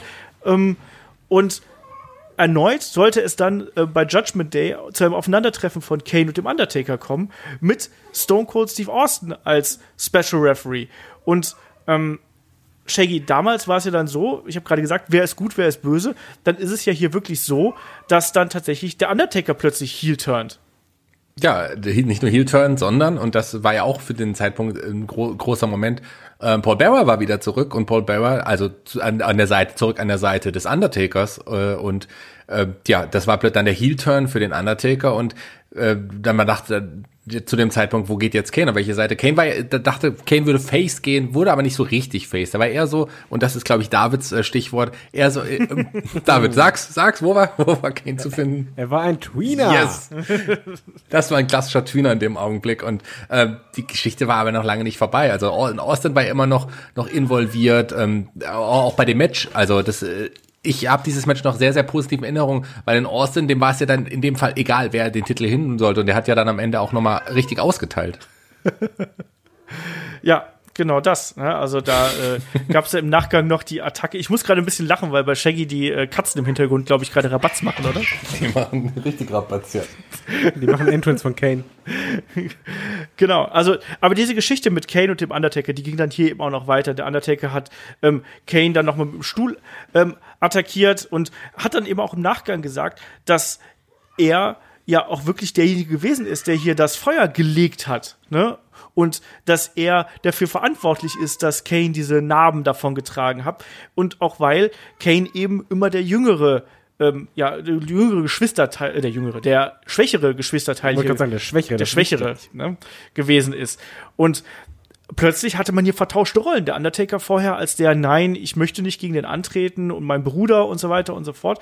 Plötzlich vertauschte Rollen. Der Undertaker wechselte komplett auf die Seite der Bösen und Kane plötzlich dann jemand, der die ersten Sympathien auf sich gezogen hat, auch wenn er nie so richtig, wie Shaggy gerade schon gesagt hat, nie so richtig ähm, Babyface gewesen ist, aber er war dann hier schon auf dem Weg dahin, sagen wir es mal so. Man hat plötzlich eine andere Persönlichkeit für Kane etabliert, während sich der Undertaker dann weiter äh, mit Steve Austin gemessen hat. Und auch da, Rock Bottom in Your House damals gab es ein äh, Buried Alive Match zwischen dem Undertaker und Steve Austin. Und da attackierte dann eben auch Kane und half Austin. Also er half dem Babyface. Schwierige Kiste. ist nicht nur schwierig, gerade wenn du das alles jetzt bis jetzt gesprochen hast, dass wir reden von einem Zeitraum, der so gigantisch lang ist, so lange gehen keine Storylines aktuell bei WWE und es wurde immer wieder gezogen und es ist halt wie so ein Pendel, was halt hin und her ging. Und das finde ich bei den beiden, halt, wie gesagt, wirklich diese spannende, du weißt nicht so richtig, äh, gerade zu der Zeit, wer ist jetzt dauerhaft Face? Ist es jetzt gerade halt eine Masche? Äh, Motivation ändert sich auf einmal, aber die, dieses Private, dieses Brüderliche ist halt immer noch da und gerade dieses Persönliche sorgt halt in dem Fall dafür, dass Austin zum Beispiel gewinnt. Dadurch geht aber das Ganze immer noch weiter. Du hattest eigentlich die ganze Zeit über diesen roten Faden, der immer weiterging, auch wenn es mal nebenbei äh, da eine Titelfehde gab oder da das, aber das zog sich immer weiter und ich fand das super spannend und gerade halt wieder visuell, es ist natürlich klar, dass halt Kane nicht nur beim normalen Match angreift, nein, es muss im Buried Alive sein und das war halt visuell auch schon wieder was, wo der dann quasi über den Undertaker, über seinen Bruder, der ja sagte, er sei schwächer, äh, stand und runterblickte. Genau. Gehört alles dazu. Ähm, der Undertaker, ich habe es gerade gesagt, ähm, wird noch dunkler. Ähm, er wird dann der oder ist dann der Anführer der Ministry of Darkness. Kane auf der anderen Seite wechselt zu Corporation. Da sind die beiden erstmal wieder so ein bisschen ja noch nicht auseinander, sondern da äh, nach den Geschehnissen hier von von Breakdown äh, Breakdown, Rock Bottom sind wir jetzt, mein Gott, die ganzen Events. Ähm, nach den Geschehnissen von Rock Bottom ähm, bestreiten die beiden ein zweites Inferno-Match, übrigens bei Raw damals, bei Raw-Ausgabe 300 war das. Ähm, das gewinnt der Undertaker. Ich muss zugeben, mir war gar nicht bewusst, dass die beiden zwei Inferno-Matches bestritten haben. Also, Shaggy, wusstest du das? Ich äh, wusste das, ich kann mich auch noch so lose an das Match so ein bisschen erinnern. Das war auch ein bisschen abgeschw eine abgeschwächtere Variante, glaube ich, des ursprünglichen Matches. Es war, bleiben mir auch nicht so viele Aktionen in Erinnerung. Vielmehr ist mir dann eher die Zeit, die danach dann kam, so ein bisschen in Erinnerung, weil Kane äh, plötzlich äh, ja in einem anderen Licht gesehen wurde. Man hatte einen neuen Partner, der eigentlich, wenn man so will, gar nicht so wirklich zu ihm gepasst hat ja, wir haben dieses ungleiche Duo zusammen mit X-Pac und X-Pac, der ja so ein bisschen die, ja, die menschliche Seite von Kane so ein bisschen aus ihm rauskitzeln wollte. Also nach dem Motto, es gibt ja auch, du kannst auch Freunde haben, Kane, auch wenn du komischer Typ bist, auch wenn du verbrannt bist und so und wenn du vielleicht nicht richtig reden kannst, aber du kannst auch Freunde haben und ähm, das, das ist ja so die, die Geschichte hier. Man hat die beiden so ein bisschen, aber, äh, also Undertaker und Kane hier so ein bisschen auseinandergehalten, was auch da so ein bisschen dran liegt, dass natürlich ähm, der Undertaker auch dann ähm, ja 99 verletzt gewesen ist, äh, Ende des Jahres davor hat's ähm, aber auch noch Matches äh, gegeben. Das war dann eben diese Konstellation aus Kane und X-Pac gegen den Undertaker und Big Show damals zum Beispiel beim äh, SummerSlam, glaube ich, hatten wir das dann eben auch. Ähm, und da war auch, ja, also da haben sie zwar verloren, aber ansonsten war, waren Kane und X-Pac auch durchaus ähm, erfolgreich. Wir wollen jetzt nicht die komplette Karriere hier von Kane und dem Undertaker auflisten, sondern wirklich uns darauf beziehen. Und ähm, der Undertaker ist ja erst dann später wieder zurückgekommen mit der American Badass ähm, Geschichte. Und ab dem Zeitpunkt war es ja dann auf einmal auch äh, äh, ja wieder eine ganz, eine ganz andere äh, Story, weil die beiden haben sich relativ früh, wir sind jetzt dann im Sommer 2000, da haben sich die beiden zusammengetan und ab dem Zeitpunkt waren das für mich auch die Brothers of Destruction. David, wie war es bei dir? Ab wann taucht dieser Name Brothers of Destruction in deinem Gedächtnis auf? Äh, genau dann. Okay. Aber es, es passt halt einfach in dem Moment, weil Undertaker war ja da menschlich und es war halt eben nicht mehr dieses komplett mystische gegen halt das äh, komplett horrormäßige, sondern da war quasi der menschliche Bruder und Kane hat ihn, Kane hatte da im Übrigen schon dann ein anderes Outfit, was noch cooler fand, äh, was ich noch cooler fand. Ich fand, das war sein bestes Outfit, weil da wirkte der halt einfach nur wie ein Brecher, schlechthin. Der hat ja Oberarme wie ich, Oberschenkel, unfassbar. Aber wenn man beide von deinen Oberschenkel zusammennimmt. Etwa, ja. Aber wenn man da beide zusammen gesehen hatte, das war ja auch so, dass äh, Biker Taker war ja auch derjenige, der ja von den beiden quasi in Anführungszeichen das Sagen hatte. Er hat quasi die Absprachen ein bisschen mehr äh, getroffen und Kane hat quasi eher mit ihm interagiert. Und das ja. war halt wichtig, weil ich glaube, du brauchtest wirklich diesen normalen Part bei den beiden, dass du halt einen normalen Charakter hast, um Kane auch da reinzuziehen und vor allen Dingen auch noch populärer zu machen. Weil die beiden waren ja auch over. Also das hat super gut funktioniert. Es waren dann halt auch wirklich die zu einer Zeit, wo du sagst, ja, okay, das sind nicht nur die Brothers of Destruction, sondern die ziehen halt diesen Namen auch durch. Die sind stark genug, um wirklich gerade mal die Tech Team Division zu zerstören. Das haben sie aber nicht gemacht, weil letzten Endes waren sie zu dem Zeitpunkt ja gar nicht mehr so lange wieder zusammen. Also sie hatten klar genau. Äh, Matches auch gegen die Tag Team Champions, Edge und Christian zu dem Zeitpunkt, aber äh, relativ zeitnah, das muss äh, im August äh, des Jahres gewesen sein, äh, gab es dann den nächsten Turn und, und, und diesmal von Kane, der den Undertaker gechokeslammt hatte und äh, da war die, die Process of Destruction erstmal wieder Geschichte. Und äh, voll kombiniert ja wieder ein Match der beiden gegeneinander beim SummerSlam in dem Jahr. Genau, das ist nämlich ganz witzig, weil ich habe genau dieselbe Erinnerung wie David im Kopf, dass das da so richtig losging, aber eigentlich war das hier nur eher so eine, ja, wie so ein, wie so ein Trailer eigentlich, auf das, was später noch kommen sollte. Und dann gab es nämlich so eine ganz kurze Übergangsfehde der beiden. Beim, beim SummerSlam ist auch ein furchtbar beschissenes Match zwischen den beiden. Das endet doch damit, dass der Undertaker Kane demaskiert und Kane rennt weg. So. Ja. Ja, geil. Danke. Mit der war Schminke genau- im Gesicht und so.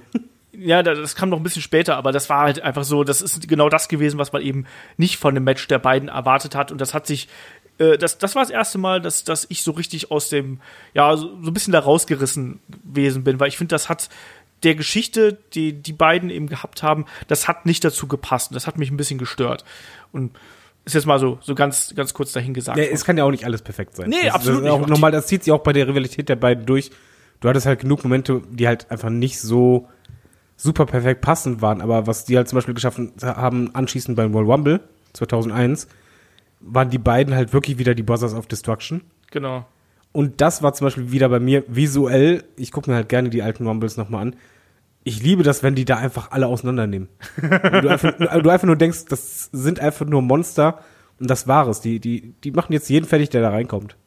Genau, und da haben sie sich dann auch danach wieder zusammengerauft, um es einfach mal so zu sagen. Und das ist dann wirklich diese Zeit, wo man dann, also auch hier, es gab eine relativ schnelle, schnelle Wechsel, dann eben, äh, dass dann auch, dass dann auch, ähm, ja, Kane hier quasi, ähm, äh, also vorher war Shaggy jetzt angesprochen, es gibt ja diese berühmte Szene, wo, wo Kane den Undertaker durch den Ring chokeslammt quasi ähm, als Bild, auch da wieder visueller Charakter und so. Und hier ähm, finden sich die beiden aber wieder zusammen auch da jetzt beginnt, ich bin kein großer Freund der Brothers of Destruction, muss ich dazu sagen. Also ich finde die wrestlerisch waren die mir immer A als Charaktere zu mächtig und B fand ich die irgendwie im Ring immer furchtbar, muss ich ganz ehrlich sagen. Und so die Matches, wenn man sich die Matches von denen anschaut, da ist auch wenig Gutes dabei, muss man so zu sagen. Also Ja, Aber am- am besten ist bei denen eigentlich, wenn die einander geholfen haben. Wenn Ja. irgendjemand den anderen eingegriffen hat und für einen kurzen Moment sie die Brothers of Destruction waren. Die Matches sind mir relativ egal, aber ich mag halt einfach diesen Moment, der funktioniert bei mir heute noch. Wenn jetzt Ja. Undert- okay, heute nicht mehr, weil ich möchte Undertaker nicht mehr im Ring sehen, aber sag mal, spul mal fünf Jahre zurück oder so, Undertaker hat ein Problem, Kane kommt raus oder Undertaker steht äh, zwei gegenüber und ist unfair und Kane kommt dann an seine Seite oder umgekehrt. Das ist immer ein guter Moment. Das sieht halt jedes Mal gut aus. Genau. Jetzt sind wir im Jahr 2001. Da sind die beiden dann schon zusammen unterwegs. Man ähm, baut das so ein bisschen aus, indem man äh, die erstmal ja gegen äh, Leute wie Rikishi und damals zurückgekehrten Haku äh, kämpfen lässt, bei SmackDown zum Beispiel. Ähm, und dann äh, äh, bei No Way Out haben sie eine Titelchance, äh, die ver verbaseln sie aber, weil sie da auch wieder von Rikishi und Haku attackiert werden. Bei WrestleMania wissen wir Undertaker gegen Triple H, äh, Kane äh, in dem Hardcore-Match gegen Raven In und einem Big Show. super Hardcore-Match. Ich, ich habe mir gedacht, dass du da nicht dran vorbeikommst, David. Ja, du doch auch. Du, du liebst doch das Match genauso wie ich. Das Mir macht das auch sehr Spaß, ja. dieses Monster da zu sehen in einem Match, wo du halt so oft lachen musst und was so skurril ist. Wer es noch nicht gesehen hat, angucken. Wer es schon gesehen hat, wieder angucken. Allein schon, um zu sehen, wie Kane ein Golfkart fährt. Golfkarts sind eigentlich auch was Gutes im Wrestling, muss man mal ganz klar sagen, wenn man sich so die letzten Wochen und Monate anschaut. Da gab es ja auch genug Shaggy, wie fandest du denn das Match? Ich liebe das Match auch ebenso. Also ähm, wenn man sich wirklich unterhaltsames, auch witziges äh, Hardcore-Match anschauen möchte, wo auch am Ende auch keiner wirklich dumm dasteht, ähm, dann muss man sich dieses Match auf jeden Fall anschauen. Gerade äh, Raven mit diesen beiden großen Männern, äh, das war, war schon cool. Das ist eines der heimlichen Highlights von WrestleMania 17. Und die haben ja fast äh, die WrestleMania gekillt, ne? ja. Die, die, die hätten ja fast, also Raven hätte ja fast äh, das Stromkabel abgerissen und die hatten nur ein Hauptstromkabel. Und das wäre es dann gewesen. Schade. Wäre es dann gewesen. Ist Schade wäre es gewesen. ja, aber die beiden jetzt, äh, das haben wir ja gar nicht so richtig gesagt, eigentlich erstmalig wirklich äh, langfristig und länger äh, beides auf der Face-Seite. Genau, das ist ja auch ganz wichtig für die Fehde, die nach WrestleMania 17 ja äh, folgen sollte. Da gibt's ja den Two-Man-Power-Trip. Stone Cold, Steve Austin und Triple H und dann eben diese Doppelfehde quasi um ja, um die, um die Titel, die es ja da, die sie ja quasi alle äh, halten dann eigentlich. Also Steve Austin hält ja dann den WWF Championship, Triple H hält ja dann zwischenzeitlich den Intercontinental Championship und wir haben dann hinterher auch äh, Kane und den Undertaker, die sich dann auch zum ersten Mal bei äh, SmackDown am 19. April die äh, WWF Tag Team Championship holen. Und das, obwohl eben auch Austin und Triple H da eingegriffen haben. Also, das ist dann hier eben die ganze Geschichte dahinter, dass man diese ganzen Titel quasi vereinigt und dann Richtung Backlash gibt's dann eben ein Match, wo alle Titel auf dem Spiel stehen. Und ich muss es leider so ganz knallhart sagen, ich habe diesen Two-Man-Power-Trip habe ich gehasst damals. Ich habe den gehasst wie die Pest. Ich fand die Matches mit den Vieren fand ich ganz grauenvoll. Shaggy, sag was Schönes. Ähm, ja, er, äh, ersetze Austin äh, durch Shawn Michaels und sag mal, was grausamer war. nee, also ja, wie nee, ich wollte was Besseres. Ich hab's hab doch recht ich gehabt. Fand's, ich fand's ganz furchtbar. Ich fand das, ich, ich fand das ganz furchtbar. Das, ich finde ja. eh ein Austin-Charakter, der hat, das, das hat nicht funktioniert in die, gerade in dieser Konstellation. Ich weiß, was man sich damit gedacht hat. Man hat es mal versucht, Austin auch eine andere Facette zu geben, aber das war nicht der Austin. An der Seite von Triple H, dieses Two-Man-Power-Trip, generell diese, und, und mit der Verbindung mit Vince McMahon, ich, ich will nicht sagen, dass ich es gehasst habe wie die Pest, aber ich, ich konnte mich damit auch nicht anfreunden, weil es hat irgendwie einfach nicht, nicht funktioniert. Da war keine Chemie da, so ein, zusammen. Gegeneinander ja, zusammen überhaupt nicht. Ja, wie gesagt, Stone Cold Steve Austin hat auch damals einfach nicht funktioniert, wie du es gerade richtig gesagt hast, als Heel. Auch diese Sache, der, der Turn bei WrestleMania 17 auch problematisch natürlich gewesen in der Inszenierung, in der Umsetzung. Irgendwie hat das alles nicht geklickt und ich fand diese Matches, die dabei rausgekommen sind, auch pff, mochte ich halt einfach überhaupt nicht. Aber es, muss man sagen, da wurde es auch nicht besser dann in der Folge. Ähm, es gab, wie ich gerade gesagt habe, quasi so, äh, ja, wurde, wurden da einfach die Matches mehr oder weniger ausgetauscht, was aber dann interessanter vielleicht gewesen ist. Ähm, der Undertaker damals ja schon mit dem, mit dem Slogan I'll make you famous und dieser Geschichte mit dem Stalker von seiner Frau, der sich ja dann als DDP entpuppte und da sind wir mitten im Invasion Angle, David. Und äh, dann sollten ja auch die Brothers of Destruction, die zwischen, inzwischen ja ihren, äh, ja, die, die, da hatten sie noch einen Titel, glaube ich sogar. Die sind ja dann sogar Doppelchampion geworden, haben ja dann auch den WCW Tag Team Title damals von den Natural Born Thrillers gewonnen. Was sagst du dazu? Ich habe ein großes äh, schwarzes Loch in dem Zeitraum. Okay, hast du Weil auch nicht viel kein, verpasst? Ja, ich fand den Natural Born Killers, äh, Thrillers halt furchtbar und äh, ich, der Invasion, äh, Invasion Angle wäre so cool gewesen, aber es wurde halt so mies halt umgesetzt. Auch DDP, die Fehde, wo er eigentlich auch äh, ja in Fokus oder ge gepusht hätte werden können, aber stattdessen hat man im Grunde genommen hat man ihn zerstört. Und das war alles, es war keine schöne Zeit. Shaggy hat gerade ein entsetztes Was hinterhergerufen. Naja, bezieht sich jetzt nicht. Also man hat natürlich DDP falsch eingesetzt, komplett, hat den Charakter natürlich kaputt gemacht. Man hätte mit ihm sehr viel machen können, weil das einer der größeren oder einer der, der zwei Namen überhaupt war, die die WCW überhaupt groß gemacht hat in der Zeit, äh, selber groß gemacht hat. Ähm, und der, der, mit dem hätte man auch wirklich noch was anstellen können, definitiv. Und äh, natürlich hat der Invasion Angle nicht so funktioniert, weil man da einfach nicht die großen Namen hatte, die man da eingesetzt hätte. Diamond Dallas Page hätte einer davon werden können, wenn man ihn richtig eingesetzt hätte. Und was mein was bezog sich jetzt aber auf äh, Natural Born Thrillers, weil die fand ich eigentlich ganz cool, muss ich sagen. Und John O'Hare der hat ja auch so vor Charisma und vor Ausstrahlung gestrotzt. Aus dem hätte man auch mehr machen können. Und auch ein Chuck Polambo mochte ich in einigen Rollen sehr, sehr gerne, gerade an der Seite von Billy Gunn später. Also ich fand die schon cool. Ähm, man hätte da mehr draus machen können. Die Undertaker und Kane hatten ja auch nochmal eine Matchserie gegen Diamond Page und Canyon, die sich ja auch unglaublich gut verstehen. Ähm, die sind ja auch eigentlich ein cooles Team. Aber was wirklich ganz, ganz schlimm war, und das haben wir ja schon ein paar Mal, ein paar Mal angesprochen, als dann die beiden Doppel-Tag-Team-Champions waren, brauchte man natürlich ein Team. Und es gab ein Team, was in der WCW zum Ende schon sehr dominiert hatte. Die waren da ja auch wirklich das Team schlechthin zu dem Zeitpunkt, obwohl ich nicht viel, nie viel mit denen anfangen konnte. Die brachte dann einen, einen Steven Richards äh, zurück, der ja vorher auch äh, ja, von Undertaker und Kane, also dessen Stable White to Sensor damals auseinandergenommen und beendet wurde. Der hat da dachte, ich hole jetzt nochmal Verstärkung. Was im ersten Augenblick cool klingt, Stevie Richards mit Chronic zusammen, war eine absolute Katastrophe. Es gilt bis heute noch als eines der schlechtesten Matches aller Zeiten. Das war bei Unforgiven damals. Also, wer sich das angucken möchte, ähm, ja. Ich kann mich nicht dran erinnern. Sei froh. Sei da, froh. Also, da kannst du echt froh sein. Also wirklich, das ist eine Katastrophe. Wobei ich sagen muss, dass ich Chronic zu WCW-Zeiten irgendwie mochte. Also ich mochte den Entrance von den beiden und irgendwie so äh, das, was sie dargestellt haben. Lieber Olaf, ähm, sorry, aber dass du Crush magst, ist natürlich absolut verständlich. Das musst du nicht noch erklären. Ja, aber also ich habe die beiden damals mal in Oberhausen, glaube ich, gegen Kidman und Rey Mysterio habe ich die beiden äh, gesehen. Und das war, meine ich, das beste Match des Abends. Was vielleicht auch in Kidman und Rey Mysterio gelegen hat. Man weiß es nicht. Ähm, ja, lass mal so, so ein bisschen weitermachen. Also ähm, die beiden traten dann noch, also Undertaker und Kane traten dann beide noch auf der Seite von äh, der WWF an, hier für die, äh, bei diesem äh, Invasion-Match quasi, bei, bei der Survivor Series. Und dann so langsam, äh, ja, schienen sich so ein bisschen die, ähm, äh, die Wege so ein bisschen zu, ja, entfernen voneinander, ne? Also, ähm, der eine ging in die Richtung, ähm, der Undertaker wurde zu Raw gedraftet, ähm, der, ähm, äh, ich glaube, Kane wurde zu SmackDown gedraftet, dann waren sie beide so ein bisschen ähm, voneinander weg.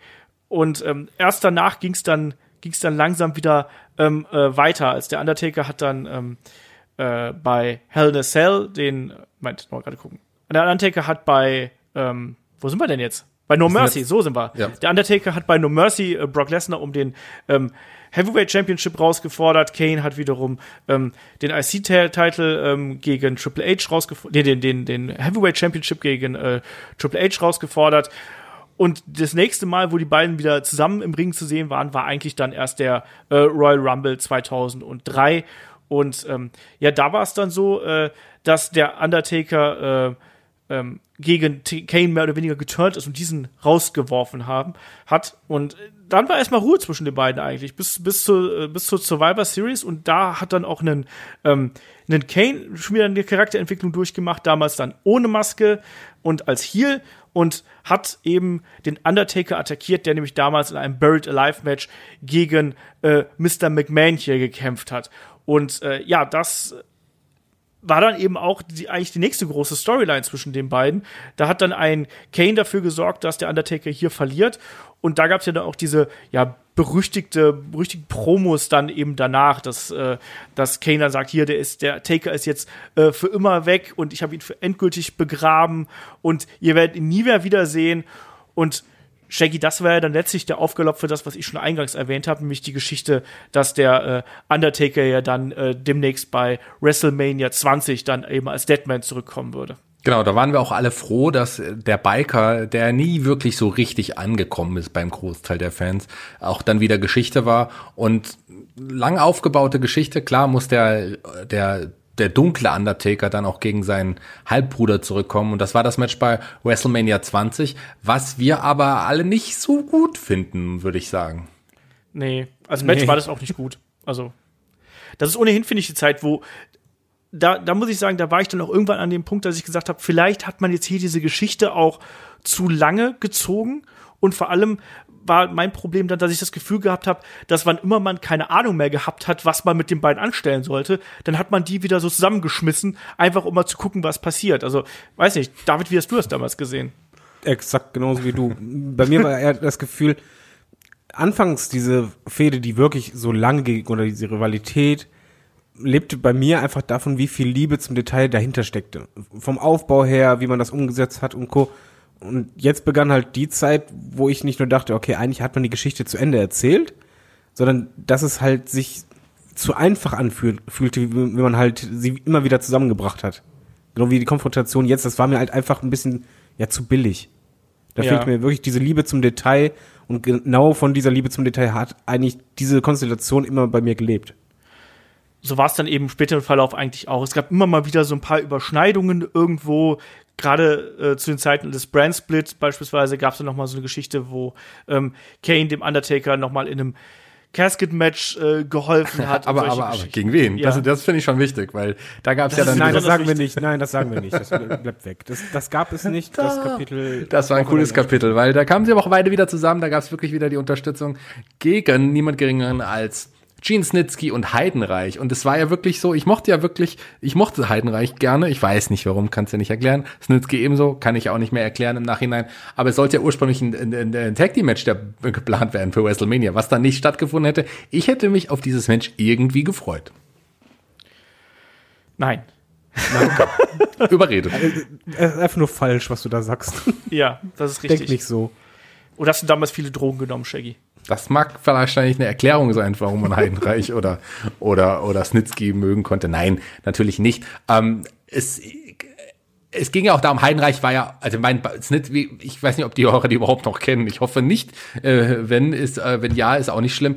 Beides, beides waren ja auch Riesenbrocken. Snitsky auch ein sehr abstruser Charakter. Ein Heidenreich wahrscheinlich noch irgendwie weitaus ja crazier oder als als als, als ein Snitsky. Also das hat schon irgendwie auch gepasst. Aber natürlich waren das keine würdigen Gegner. Undertaker hat man dann stattdessen äh, ein Match gegen Randy Orton gesteckt und äh, Kane war und das war irgendwie auch ganz cool beim in diesem Jahr bei Money in the Bank Match, Leather Match dabei. Genau, es war beim ersten Money in the Bank Ladder Match damals bei WrestleMania 21. Das konnte man schon so machen, aber hier waren die beiden eigentlich erstmal ähm, raus irgendwo. Es gab noch mal, es gab noch Matches ähm, äh, in dieser Zeit, wo Raw und SmackDown ähm, ja hier gegeneinander angetreten sind, mehr oder weniger. Da gab es nochmal äh, Konfrontationen der beiden, aber es wird langsam weniger und man nutzt auch gerade diese Beliebtheit dieses Teams, dieser Brothers of Destruction, hin und wieder mal, um so viel Good Moments dann zu äh, erzeugen. Wenn wir ein Jahr weitergehen, da gab es dann beispielsweise ähm, ja so, so, so, ein, äh, so ein Ding, wo damals ähm, ähm, MVP ähm, mit Kane gefädelt ist, hat, hat in einem Match von dem gegen Mr. Kennedy ähm, äh, ja, eingegriffen und dann, das rief dann wiederum den Undertaker auf den Plan und dann, wir haben Teddy Long damals als äh, Special Referee, äh, als, als General Manager gehabt. Dann gab es natürlich die Brothers of Destruction. Kann Shaggy den eigentlich nachmachen? Ja, der sagt entweder Tag Team Match oder One on One against the Underdog. Nee, das war falsch, das redet er nicht. das ist überhaupt nicht. Nein, auch das nicht. Auch Auf jeden Fall, es, es war, es war äh, Teddy Long und was gibt's bei Teddy Long? Natürlich Tag Team Matches. Genau, und im Endeffekt, das ist eigentlich nur Crowdpleaser, wenn man mal ehrlich ist. Ne? Das, das ist ja einfach nur so, da geht's dann eben ähm, so ein bisschen darum, dass das Publikum zufrieden ist.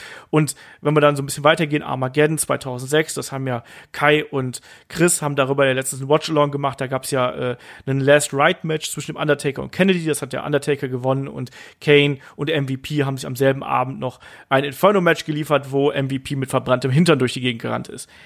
Äh. So, also die Hochzeiten des Wrestlings. Ja, eben. Und hier, hier ist es generell so, also das, das läuft beides so ein bisschen, bisschen auseinander irgendwo zwischen äh, äh, den beiden. Und da können wir vielleicht so, ein, so, ein, so einen kleinen, kleinen äh, äh Sprung machen irgendwo so Richtung 2.8 schon, weil dazwischen ist nicht so ähm, super viel äh, äh, passiert, muss man sagen. Da gab es noch ein Take-Match mit gegen äh, Big Daddy V und Mark Henry. Auch das eher Crowd-Pleaser irgendwo. Und tatsächlich dann ähm, bei, bei SmackDown am 4. April ähm, gab es ein Match der beiden, was dann aber auch eher so eine ja, Storyline-Geschichte äh, äh, äh gewesen ist, wo dann La Familia noch eingegriffen hat und dann auch wieder, wieder Feel Good Moment. Also schwierig, schwierig insgesamt, ne? Und äh, das, das ging dann eben auch äh, längere Zeit weiter. 2.9 ähm, hatten wir dann die, äh, die nächste Geschichte und da dann auch diese berüchtigte Storyline ähm, bei SmackDown, wo ähm, ja der Undertaker ähm, damals in einem, wie es so schön hieß, Vegetative State gefunden worden ist von Kane. Und das war, also, das ist jetzt echt nicht böse gemeint, aber das war so eine doofe Geschichte irgendwo. Also, mal im Ernst, wenn dann, wenn Kane seinen Undertaker quasi im Koma vorfindet, auch da wieder Soap-Storylines äh, und so, und dann sucht, wer es denn wohl gewesen ist. So, oh Mensch, wer war es dann wohl? Und sich dann ausgerechnet auf Rey Mysterio bezieht im Nachgang. War nicht zwischendurch auch noch Jack Swagger einer der Verdächtigen? Ja, ja, Jack Swagger war auch einer. Es war erst Jack Swagger und dann Rey Mysterio. Also, sorry, was ist das denn? Kann man eigentlich den Podcast hier beenden, aufhören, die nächsten Jahre irgendwie zu besprechen? ja, aber lass uns doch mal, die, unsere Hörer sind doch jetzt total gespannt, weil sie sicherlich auch nicht mehr genau wissen, wer denn letzten Endes der, ja, der Attentäter war, der den Undertaker attackiert hat, denn es war niemand Geringeres als der gute Kane natürlich. Was eine Überraschung. Kane. Und, und dann auch, dann, dann sollte der Undertaker ja, äh, da sollte er dann ja zurückkommen, ne? Und holt sich dann ja seinen äh, einstigen Manager und Kanes Vater, ne, ist ja nicht nur der, äh, der Stiefvater, sondern ist ja der leibliche Vater und so, Paul Bearer zurück. Und was eine Überraschung, die beiden äh, treffen aufeinander und was passiert? Ähm, tja, der gute Paul Bearer turnt gegen den Undertaker. Schon wieder. Nämlich, oh indem Gott. er ihn mit der Urne blendet wenn ihr euch dran erinnert. Diese obskure Kiste, wo der Undertaker in die Urne starrt und wo auf einmal so ein Licht aus der Urne rauskommt. Und dadurch gewinnt dann äh, Kane das Hell in a Cell Match damals. Bei Hell in a Cell übrigens auch. Und ähm, ja, hm, ich weiß nicht. Shaggy, sag was Schönes. Alles besser als das Match der Brothers of Destruction gegen die DX in Saudi-Arabien, das ich immer noch nicht wirklich gesehen habe. Ja, aber es Da macht hast du eigentlich einen ziemlich guten Shawn Michaels verpasst, aber das war auch der einzige von vier Wrestlern. Ja, das ist äh, leider richtig. Das wissen sie ja alle auch selber. Das fand ich übrigens auch sehr schön an der Undertaker-Doku, dass die das ähm, so geflissentlich zugeben. Naja, und jetzt ab hier ist jetzt auch so, da gibt's dann noch mal ein, ähm, äh, äh, ein, ein ähm, Buried Alive Match, ähm, erneut bei, bei Bragging Rights und da wird dann der, äh, der Undertaker äh, erneut begraben, unter anderem auch, weil der Nexus damals eingegriffen hat und dann durfte Kane den Undertaker begraben und der Undertaker war dann erstmal äh, weg vom Fenster und die Geschichte, auch hier merkt man jetzt so langsam hat man keinen Bock mehr auf die Storyline, das irgendwie fortzusetzen. Die Geschichte wird dann eben auch gar nicht mehr großartig äh, weitergeführt, weil der Undertaker dann auch, wir sind jetzt schon im Jahr 2011, 2012, dann auch immer seltener auftritt und dann gibt's wirklich noch ein paar ähm, ja sehr sehr seltene Auftritte, die wir hier haben. Also es gab noch mal ähm, so, so, so, so diverse, diverse, ja, Segmente eigentlich, wo die beiden aufgetreten sind. Vielleicht am emotionalsten wahrscheinlich noch mal die Geschichte, als sie zusammen aufgetreten sind, als Paul Bearer gestorben sind, als Tribut ähm, für die für die beiden irgendwo. Ähm, das kann man hier vielleicht noch nennen. Wir haben noch ähm, ein Match mit, äh, wo, wo die Brothers of Destruction zusammen mit ähm, äh, ja, Daniel Bryan, also quasi Team, Team Hell No of Destruction oder so, ähm, gegen das Shield angetreten sind. Ähm, es gab auch noch eine Fehde mit der Wyatt Family. Ähm, David, kannst du dich da noch dran erinnern? Ganz dunkel. Absolut gar nicht. Ich, ich überlege gerade, nee, ich kann mich gar nicht mehr dran erinnern.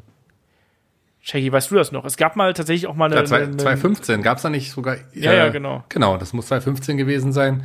Mm, Da gab's äh, zumindest auch ein Match bei der Survivor Series. War das nicht so, dass es bei der Survivor Series dann auch ein Match äh, mit der, Brothers ist das? Nein, Quatsch, die sind da zurückgekehrt als da haben die White Family attackiert.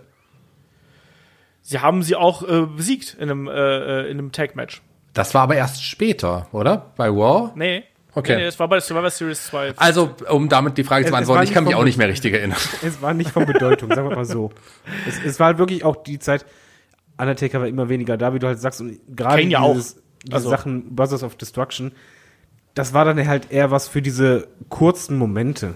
Also ich habe auch wirklich ab da absolut keine Erinnerung mehr, außer das letzte Match, auf das wir noch zu sprechen kommen.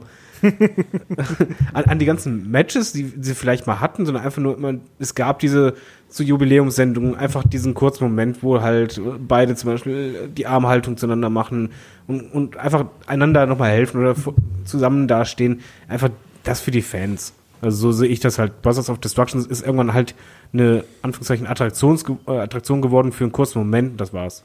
Ja, genau das ist es. Also man hat es dann zum Beispiel 2018 noch mal genutzt, um das äh, Match zwischen John Cena und dem Undertaker aufzubauen, wo John Cena ja immer wieder ähm, den Undertaker herausgefordert hat, gesagt hat, hier, ne, du bist nicht zu alt, komm wieder zurück und bla bla. Und da gab es dann eben zwischen den beiden noch mal ein Match, das hat Kane dann eben aber auch verloren und dann eben der Undertaker später dann äh, bei WrestleMania 34 besiegt ja John Cena. Und dann sind wir auch schon eigentlich hier in einer mehr oder weniger Gegenwart ähm, Richtung 2018. Wir wissen, Kane inzwischen äh, Bürgermeister, der Undertaker inzwischen äh, ja Part-Timer, sage ich einfach mal, äh, ganz wirklich da auch respektvoll, muss ich dazu sagen. Und da sind wir dann wirklich auch bei der Fehde mit D-Generation X. Auf die können wir jetzt noch mal ganz kurz eingehen. Wir haben in, äh, im Oktober 2018 hatten wir in Australien äh, WWE Super Showdown, was ja eigentlich ein durchaus solider Event gewesen ist. Und da hatten wir auch das Match zwischen Undertaker und äh, Triple H und dann eben mit Kane und Shawn Michaels ähm, at Ringside. Das Match wurde dann von Triple H gewonnen und äh, man hat gedacht, hier die Brothers of Destruction und die X, die feiern am Ende und yay und alles gut. Ähm, aber im Sind ja auch Endeffekt alles die Jungen. ja. ne? und, und im Endeffekt, ähm, ja, war es dann aber so, dass dann gab es ja dann doch die, die Fehde äh, zwischen diesen beiden Teams, wo man sich gedacht hat, brauche ich das noch? Und wenn man sich dann das Take-Match. Äh, Moment, also man muss zumindest sagen, die Promos und die Segmente waren echt gut. Aber jeder wusste halt, Ja. ich möchte dieses Match nicht sehen. ja, Das war das Problem. Und dann kam halt das, das Match, was halt keiner sehen wollte, auch aus mehreren Gründen. Erstmal, das Durchschnittsalter da drin in dem Match, das war halt schon, ja, Zivis hätten auch irgendwie Ringside stehen können. Das war schon hart an der Grenze und zeitgleich war es halt auch einfach das einzige Match, was halt Shawn Michaels äh, bestreitet, obwohl er halt eigentlich sagte, er wird nie wieder Match haben. Okay, es zählt halt nicht richtig, weil es ein Tag Team Match, aber trotzdem, da gab es so vieles, was schon vorher bitter aufstößte, aber was halt das das Match an sich hat, glaube ich, keiner so erwartet, wie es dann halt kam, weil du hast halt gedacht, okay, äh, HBK ist halt echt lange raus, der müsste am meisten Ringrost haben. Mm -mm. Absolut Gegenteil. Ich war echt baff damals, habe einfach nur gedacht, hui, der, der kann es ja eigentlich immer noch und zwar verdammt gut. Aber du hattest halt drei andere und die konnten es einfach kein bisschen mehr. Kane war komplett out of shape, äh, mit Brusthaar, was ich total surreal fand, weil das halt komisch aussah. Was hast du gegen Undertaker. Brusthaar? Hä? Was hast denn du gegen Brusthaar? Nein, bei ihm war einfach, So. du hattest das vorher nie so gesehen und, und er war halt da, hat so schon sein Bäuchlein, so Wohlstandsbäuchlein ein bisschen, dann so Brusthaar, er sah halt nicht aus wie der Kane, den du eigentlich kennst.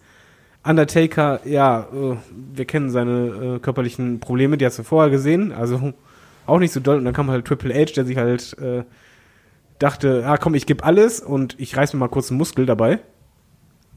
Und das war echt böse. Ja. Da hat gar nichts gestimmt. Der Undertaker hat sich in der Doku damit begründet, dass er unter anderem auch bei dem Match äh, geistig quasi nicht da gewesen ist, weil es da wohl auch private Probleme ge gegeben hat und sowas. Körperlich ging das wohl da schon wieder so äh, etwas aufwärts, aber er hat gesagt, dass er da nicht dabei gewesen ist, wenn du dann eben noch einen verletzten Triple H dazwischen gehabt hast und einen Shawn Michaels, der zugegebenermaßen da wirklich alles gegeben hat, aber da war auch ein bisschen Ringrost irgendwo dabei. Bei Kane war noch viel mehr Ringrost dabei. Ähm, sehr problematisch und ja, an der Stelle endet dann quasi eigentlich auch hier die ganze Geschichte der Brothers of Destruction, so traurig das irgendwo ist. Und deswegen, Shaggy hat ja schon so meine Eingangsfrage so ein bisschen vorweggenommen. Ähm, ich, stell, ich formuliere sie mal um. Glaubt ihr, wir sehen noch mal die Brothers of Destruction? Glaubt ihr, wir sehen äh, ja den, den Abschluss beider Karrieren in irgendeiner Form, dass die beiden da noch mal zusammen posieren, sich zusammen noch mal im Ring zeigen? Weil Shaggy schon die Antwort vorweggegeben hat, gebe ich es jetzt an David weiter. Ich glaube, man wird auf jeden Fall noch mal so ein Posieren sehen und ich deute einfach diese ganze Doku-Reihe vom Undertaker so, dass er halt wirklich diesen letzten Moment noch mal haben möchte. Glaube ich. Ich möchte es nicht unbedingt, weil ich fand, das letzte Match halt äh, gegen AJ Styles wäre ein perfekter Abschluss gewesen. Aber ich gehe jetzt mal davon aus, er möchte noch ein, einen letzten Moment oder vielleicht ein Segment einfach nur, damit kann ich sehr gut leben, wo er dann wirklich auf Wiedersehen sagt und in dem Moment halt Kane rauskommt und ich glaube hingegen, beide zusammen würden da ja als Brothers of Destruction halt auch abdanken, aber Kane wird, glaube ich, nie diesen einen Moment haben, wo er sich wirklich verabschiedet. Glaube ich einfach nicht. Shaggy, glaubst du, es gibt noch mal einen großen Abschied dabei? Ich glaube, die sollten das auf jeden Fall haben. Ähm, auch der Undertaker, auch Kane, die sollten irgendwie, die haben sich das verdient, ein Abschiedsmatch zu bekommen, bevor sie dann beide, das wird ja auch so sein, die Hall of Fame aufgenommen werden. Muss einfach noch ein würdiger Abschied sein und, und ein würdigerer Abschied als das sehr überschätzte Boneyard-Match bei WrestleMania zum Beispiel. Um nochmal einen kleinen auf David zu geben. Ähm, ähm, Äh, Ich möchte dir mal nur ausrichten, meine Frau war so skeptisch, die hatte so keinen Bock auf WrestleMania. Als sie das Ding durchgeschaut hat, hat sie einfach nur gesagt, boah, das war richtig, richtig gut. So, Ja, war auch nicht schlecht. Also ich habe es mir ja nochmal angeschaut. Nach dem ersten Schauen war ich irgendwie ein bisschen enttäuscht. Nach dem zweiten Schauen fand ich es deutlich besser, muss ich sagen, als ich es damals gemacht habe. Äh, aber das ist kein Abschiedsmatch für den Undertaker in dem Sinne. Das muss anders sein. Das muss dann auch am Ende so ein ja wirklich irgendwie wirklich eine Verabschiedung sein. Weiß ich nicht, ob jetzt Undertaker und Kane dann im Ring stehen, ihre Posen machen und dann einfach verschwinden oder so oder man irgendwo einen Marty Cinetti hochzieht an einem Kabel und dann beide verschwinden oder ich weiß nicht, wie man es wie man's machen soll. Sollte auf jeden Fall ein schöner Abschied und gerade so in Zeiten von diesem Cinematic-Filmen äh, hat man gesehen, dass man da auch anders Wrestling präsentieren kann und man kann das auch machen, wenn wieder Publikum da ist, dann wird man sicherlich auch mal und so ein würdiger Abschied in diesem wirklich geil gefilmten in dieser geil gefilmten Art für beide wäre schon was ganz Schönes, finde ich. Ja, ich hoffe einfach, dass beide noch mal, also beide haben sie es auf jeden Fall verdient, dass sie noch einen gebührenden Abschied auf einer möglichst großen Bühne, und damit meine ich nicht Saudi-Arabien, sondern wirklich auf einer großen Bühne, auf einer großen äh, Bühne mit sehr vielen glücklichen Wrestling-Fans äh, bekommen, dass sie auch noch mal den Applaus äh, mitbekommen. Ich zweifle inzwischen auch dran, ob Kane quasi noch mal diesen Abschied sich nehmen wird, weil ich glaube, der hat inzwischen einfach andere Dinge zu tun. Also ich glaube, dass der mit seinen politischen ähm, Ämtern und der politischen Karriere, die er jetzt macht, ich glaube, dass er da ganz gut eingebunden ist und dass er vielleicht mit der Art und Weise, wie er dann so langsam äh, aus dem aktiven Geschehen, vielleicht auch dann mit der gelegentlichen Rolle, dass er noch mal reinkommt, vielleicht da noch mal attackiert wird oder sonst irgendwas, ähm, dass er damit ganz gut leben kann. Der Undertaker wiederum, das kommt ja auch bei der Doku sehr gut raus, ist jemand, der offensichtlich ähm, diesen einen Abschluss sucht und ob er den dann finden wird, ich glaube, das kann man sich derzeit noch gar nicht so richtig ausmalen. Die Art und Weise, wie es jetzt zuletzt gewesen ist mit den Cinematic Matches, ich glaube, das hätte was und ich glaube, das wäre auch eine, eine gute Art und Weise, wie man eben Schwächen, die der Undertaker nun mal inzwischen einfach hat. Das ist auch äh, gar nicht böse gemeint, aber es ist nun mal so, dass man mit, äh, mit Mitte, Ende 50 dann nicht mehr so agil ist wie vielleicht noch vor 10, 15 Jahren, ähm, dass man die kaschieren kann und das wäre dann auch ein Weg, wie man das hier aufdröseln könnte, weil niemand hätte es mehr verdient, ähm, einen versöhnlichen Karriereabschied zu haben äh, als den Undertaker. Und trotzdem frage ich jetzt noch mal so ganz äh, global, Shaggy, ähm, welchen Stellenwert haben die Brothers of Destruction im Wrestling für dich als abschließender Satz? Ja, muss man auch einzeln betrachten und dann natürlich auch zusammen, weil einzeln der Undertaker ist natürlich einer der großen vielleicht einer der fünf großen Namen überhaupt, die es im Wrestling jemals gab. Das kann man so sagen. Das ist ja ganz, ganz sicher. Der Undertaker bestimmt nicht auf dem Level eines, äh, Kane nicht bestimmt auf dem Level eines Undertakers, das sicherlich nicht, aber auch fürs Wrestling enorm wichtig gewesen. Der war auch in kleineren Stories, der war auch oft in der Midcard dann da, hatte da aber auch für, für äh, ja, wichtige Geschichten gesorgt. Und zusammen waren die beiden auch einfach irgendwie eine Einheit. Wie David auch ganz eingangs des Podcasts schon gesagt hat, die beiden gehören irgendwie zusammen, als äh, gegeneinander, aber auch, auch, auch zusammen. Das hat zusammengehört, das, das muss auch zusammen irgendwie enden. David. Ja, ich finde, der Stellenwert von beiden ist enorm. Also als Team, nicht unbedingt wrestlerisch, sondern einfach als zwei Wrestler, die so lange Karrieren haben und die irgendwie immer zusammen gehörten. Also es, du kannst einen Kane immer rausbringen zum Undertaker und umgekehrt auch. Es wäre halt immer organisch und man muss ja auch dazu sagen, Hut ab eigentlich vor Kane, weil Undertaker ist halt wirklich der Wrestler, den musste halt erstmal äh, gut imponieren, um halt seinen Respekt zu kriegen. Und Kane hat es halt geschafft, dass Undertaker immer ja, mit ihm zusammen ist und sogar halt ihn auch wirklich privat als Freund, hat er ja extra noch betont in der Doku, halt wirklich als Freund auch ansieht. Und das ist schon was Besonderes im Wrestling. Das hast du halt nicht oft. Einzige Ausnahmen, so wo ich denken würde, wäre so ein Edge und Christian oder halt HBK und Triple H, aber das halt wirklich zwei Wrestler so erfolgreich sie als Single Wrestler waren, Undertaker natürlich mehr als Kane, aber dass du halt dennoch als Fan einfach weißt, ja, die beiden gehören trotzdem zusammen, das ist schon was Besonderes und das sollte man nicht unterschätzen. Ja. Ich sortiere, das auch so ein bisschen für mich ein, dass ich sage, ich finde die Brothers of Destruction als Tag-Team war ich nie ein großer Freund von. Ich kann verstehen, dass man die beiden als Tag-Team positioniert hat, weil es beeindruckend ist, weil es die Storyline hergibt. Ähm, aber wie man jetzt auch schon so ein bisschen in unserem Podcast hier mitbekommen hat, man hat es auch sehr oft einfach nur als Attraktion und als Lückenfüller irgendwo benutzt, um irgendwie mal so Momente zu setzen. Das fand ich ein bisschen schade, genauso auch gerade gegen Ende, dass man diese Intensität sehr oft nicht mehr halten konnte in der Fehde zwischen äh, Kane und dem Undertaker. Deswegen Brothers of Destruction als Tag Team schwierig, Undertaker und Kane als Fädengegner wiederum fand ich gerade in der Anfangsphase hochgradig interessant und ist meiner Meinung nach auch ein Grund, weshalb sehr, sehr viele Leute ähm, zu der Zeit damals eingeschaltet haben, weil das ein Kontrastprogramm zu dem gewesen ist, was man ansonsten gesehen hat.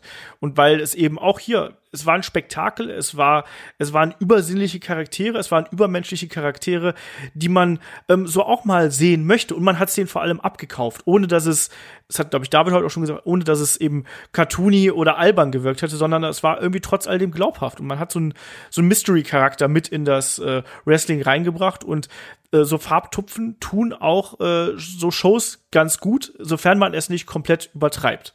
Und deswegen, da bin ich äh, wirklich dabei, dass ich sage, das ist ähm, äh, was, was, was diese Fehde der beiden ausgemacht hat. Und ähm, der Stellenwert der beiden als Einzelwrestler ist ja unbestritten. Das hat Shaggy gerade auch richtig gesagt. Undertaker, einer der Top 5 Leute.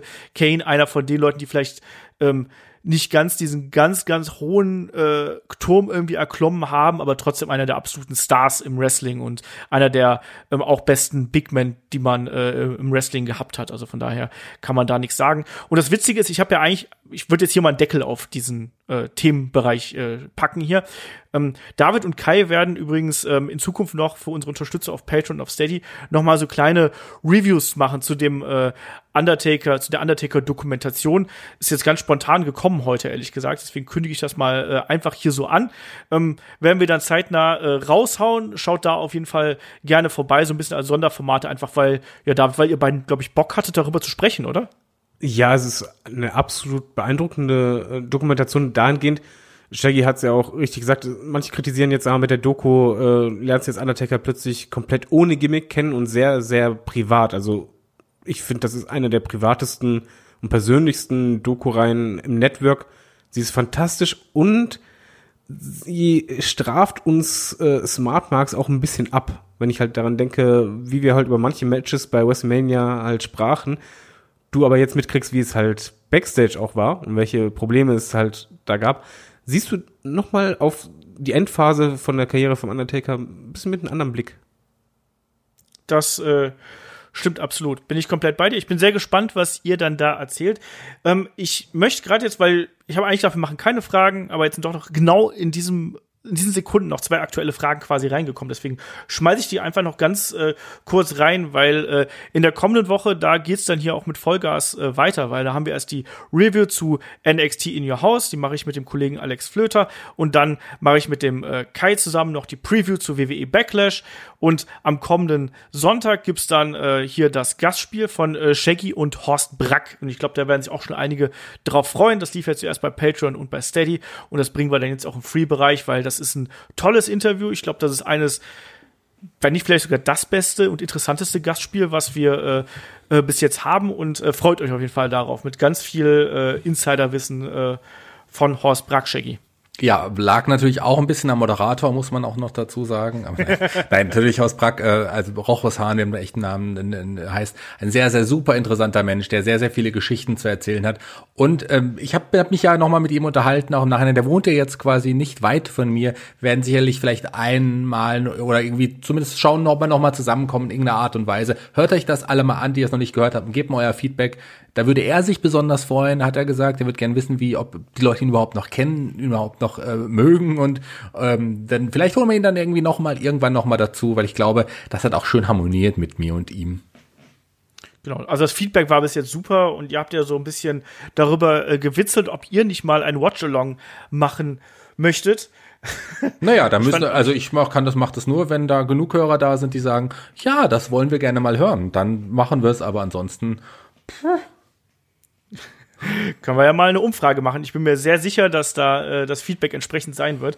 Ähm, ja, das, das ist auf jeden Fall das eine, was wir dann haben. Und dann natürlich die Review zu äh, Backlash haben wir natürlich dann auch dann in der Woche drauf. Also ähm, hier geht's dann ordentlich rund. Und ähm, ja, wie gesagt, zwei Fragen beziehungsweise Statements. Uns äh, hat hier zum einen der, der Gerald gerade äh, angezwittert und ähm, er bezieht sich so ein bisschen auf Jackson Riker und sagt, er wird hoffentlich bald entlassen, weil äh, rassistischer, ignoranter, ekelhafter Typ. Ähm, Shaggy, du hast auch mitbekommen, was ein Jackson Riker äh, zuletzt geschrieben hat. Er hat jetzt noch mal äh, ähm, ja sehr sehr schlimme Tweets rausgehauen ähm, mit Blackfacing, Soulman und solche Geschichten. Ähm, was sagst du dazu? Und glaubst du, er wird er wird dafür Konsequenzen äh, erfahren? Also ich bin ja jetzt nicht unbedingt jemand, der jetzt sagt, wir müssen uns unbedingt politisch auch irgendwie äußern im Podcast. Hier muss ich definitiv eine Ausnahme machen. Das ist, ich habe nichts gegen Dummheit da kann niemand was dafür. Aber Rassismus und, und Hass, Fremdenfeindlichkeit, Hass Fremdengängen generell gegenüber kann ich absolut nicht tolerieren, nicht, nicht gutheißen. Wenn jemand wirklich solche Äußerungen tätigt, dann gehört der nicht in den Rampenlicht, der gehört nicht in so eine große Firma, deren Ziele manchmal auch fragwürdig sind, aber letzten Endes darf man so jemandem keine Plattform bieten. Ähm, der gehört weg vom Fenster. Sowas will ich nicht hören von einem Wrestler, der bei der WWE angestellt ist. Ich verurteile das zutiefst, muss ich sagen. Ja, bin ich, bin ich ganz bei dir. Vor allem das Ding ist ja, dass es ja auch nicht das erste Mal gewesen ist. Ich könnte sogar noch damit leben, wenn er sagen würde, hey, also dieser ähm, Danke an unseren Präsidenten, bla bla bla, finde ich zwar persönlich nicht gut, kann ich aber noch akzeptieren, weil es hat was mit einer politischen Meinung zu tun. Donald Trump ist demokratisch gewählt worden, ist nun mal Präsident. Ähm, das ist okay. Ähm, was er aber ansonsten eben an teils äh, rassistischen, diskriminierenden und anderen Kommentaren bei Facebook ähm, und äh, beziehungsweise Twitter vor allem äh, von sich gibt, ähm, ist unter aller Kanone. Und das äh, muss auf jeden Fall äh, Konsequenzen nach sich ziehen. Und er hat ja schon einen Teil äh, sehr, sehr negatives äh, Feedback ähm, aus dem Lockerroom und von, äh, von ja, Kollegen quasi bekommen. Er hat wohl auch 2019 schon mal was getwittert, so in Richtung, ey, ihr Schwarzen denkt, euch ging schlecht, habt ihr schon mal 12 Years a Slave gesehen? Ähm, schwierig. ich kann, kann ich aber nur sagen, also so jemand, der, der äh, sollte eigentlich, ähm, muss eigentlich gefeuert werden. David, ich weiß nicht, ich, ich kann es ich kann's gerade nicht anders sagen. Ich finde das menschlich und, und äh, charakterlich so schlecht und so verdorben einfach, dass ich da, dass mir da die Worte fast fehlen. Ja, du hast es ja auch richtig gesagt. Diesen die, Tweet zu Trump, das kannst du halt noch sagen, okay, der hat halt eine andere Meinung als ich. Eine, in unseren Augen wahrscheinlich dumme Meinung, aber er hat halt eine eigene Meinung. Aber braucht keiner kommen, ja, aber er hat doch nur gesagt, was er denkt, darf man das nicht mehr sagen. Nee, Rassismus ist keine Meinung, Rassismus ist einfach nur Scheiße. Und in dem Moment, den muss man halt feuern. So, so dieser Post zu Trump oder selbst wenn er halt ein bisschen drauf eingehen würde, von wegen ja All, All Lives Matters oder so, ich glaube, da würde nichts passieren, weil halt äh, die McMahon-Family sehr stark Republika äh, republikanisch dabei ist und Trump-Supporter sind. Kann man mit leben, aber bei solchen rassistischen Verhalten, gerade halt auch aus Respekt dem Lockerroom gegenüber, das, das geht halt gar nicht. Und ich glaube auch, dass WWE dann nicht wirklich lange sich das nur anschauen wird, sondern der muss halt weg und dass er dann halt ein richtiger Forgotten Son ist. wenn sogar seine Tag Team Partner ja schon quasi äh, sich gegen ihn gewandt haben, ne, es ist ja schon schwierig genug. Ähm, eine Frage uns der Dominik noch zugeschickt, um mal hier zu ähm, schöneren äh, Dingen zu kommen. Also für ihn offensichtlich nicht schönere Dinge, aber vielleicht für äh, viele Fans da draußen. Er schreibt, wer zum Teufel ist Drake Maverick und warum holt Vince McMahon nicht eher, äh, denn eher äh, Sarah Logan zurück anstatt ihn? Ja, Drake Maverick hat ja bei der vergangenen NXT-Ausgabe das Finale um die Interims, beziehungsweise jetzt, jetzt ja anscheinend die komplette NXT Cruiserweight Championship gegen El Hijo del Fantasma bestritten, hat das Match zwar verloren, aber dann äh, im Nachgang quasi unter Tränen den ja, Vertrag wieder unterschrieben. Triple H kam raus, hat ihm ein neues Vertragsdokument äh, in die Hand gedrückt, beide haben unterzeichnet und jetzt hat man quasi aus diesem tränenreichen Abschied, den wir vor einigen Wochen noch gesehen haben, dieses berühmte Video ähm, und Drake Maverick ist ja wirklich auch so eine Art Aushängeschild für diese Entlassungswelle geworden durch dieses emotionale Video. Da hat man jetzt auf jeden Fall eine Storyline draus gemacht und ja, Shaggy, wie siehst du die Geschichte und vor allem auch, lag das jetzt einzig und allein daran, dass Drake hier so eine Aufmerksamkeit kreiert hat? Also klar hat er damals die diesen Post äh, getätigt, wo er dann heulend äh, ja, saß und darüber sinniert hat, dass sein großer Traum war, WWE Superstar zu werden. Der ist jetzt vorbei und äh, das war alles, was er hatte, aber er kommt irgendwann wieder zurück. Das ging damals echt durch die ganzen Medien. Die, die Fans haben es aufgegriffen, auch Kollegen haben es natürlich aufgegriffen, weil er auch ja Backstage ein sehr ja, gern gesehener Kollege ist und, und, und, und sicherlich war. Und man hat das bei NXT jetzt aber so aufgebaut, die Geschichte um ihn herum, diese Underdog-Sache, das war schon Anbietern im höchsten Maße, muss ich leider sagen. Das hat, äh, konnte ich, also man hat das, was, was am Anfang schön war, wirklich so hoch gepusht wieder, dass man es nicht mehr sehen wollte. Kleiner Cut, weil letzten Endes, als es diesen Moment gab, jetzt bei der letzten NXT-Folge, wo er dann tatsächlich diesen Vertrag bekommen hat, als ich seinen Blick gesehen habe, hat er mich dann doch wieder gehabt. Also ich mag Drake Maverick sehr. Ich freue mich, dass er wieder da ist. Und ich finde, das ist ein wirklich charismatischer Typ, der nie oben mitspielen wird, aber den hat man gerne auch dabei, gerade auch für, Back, für das Backstage-Klima, ein guter Typ.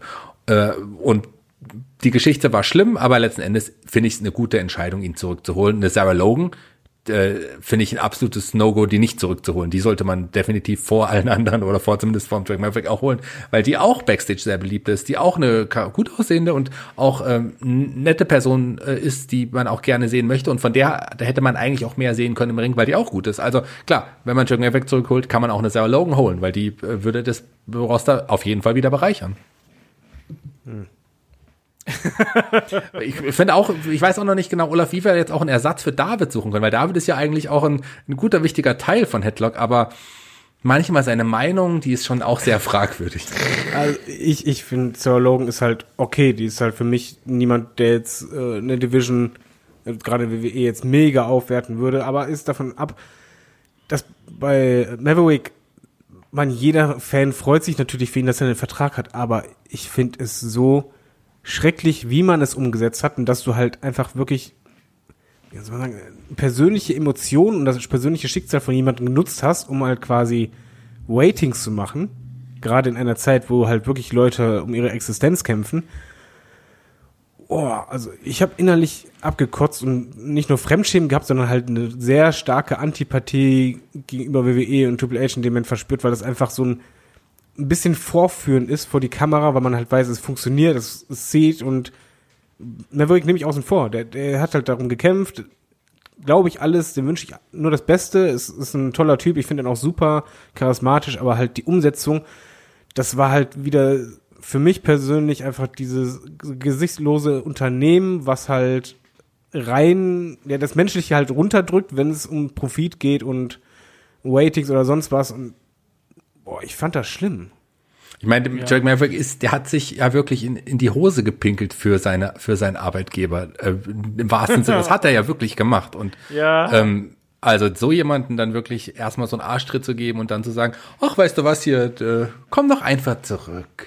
So, also das ist, muss man nicht gut heißen. Aber die WWE hat, bringt ja auch, ich hatte Krebs-Shirts für Roman Reigns raus.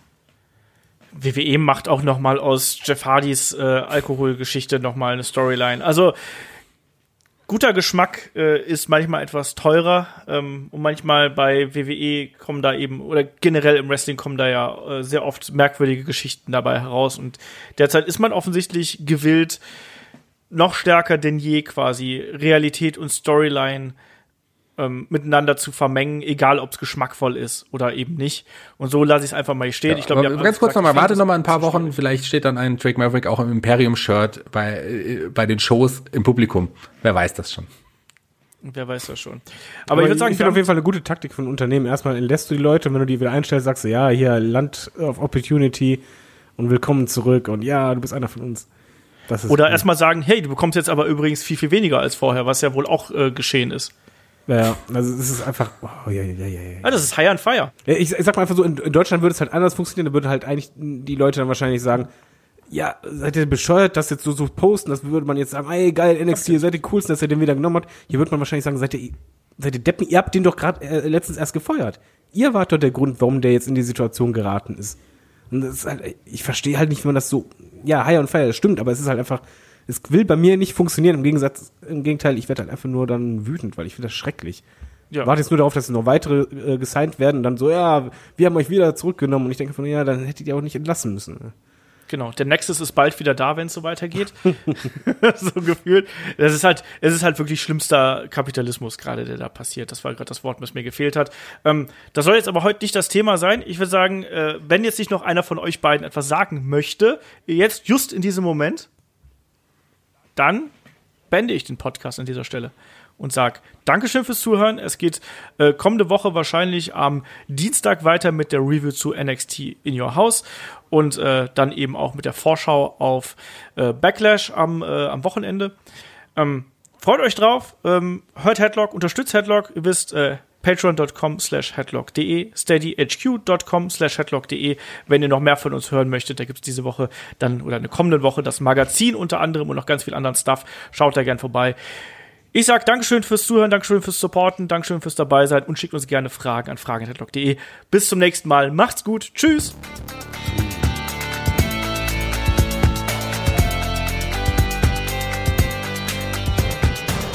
Headlock der Pro Wrestling Podcast.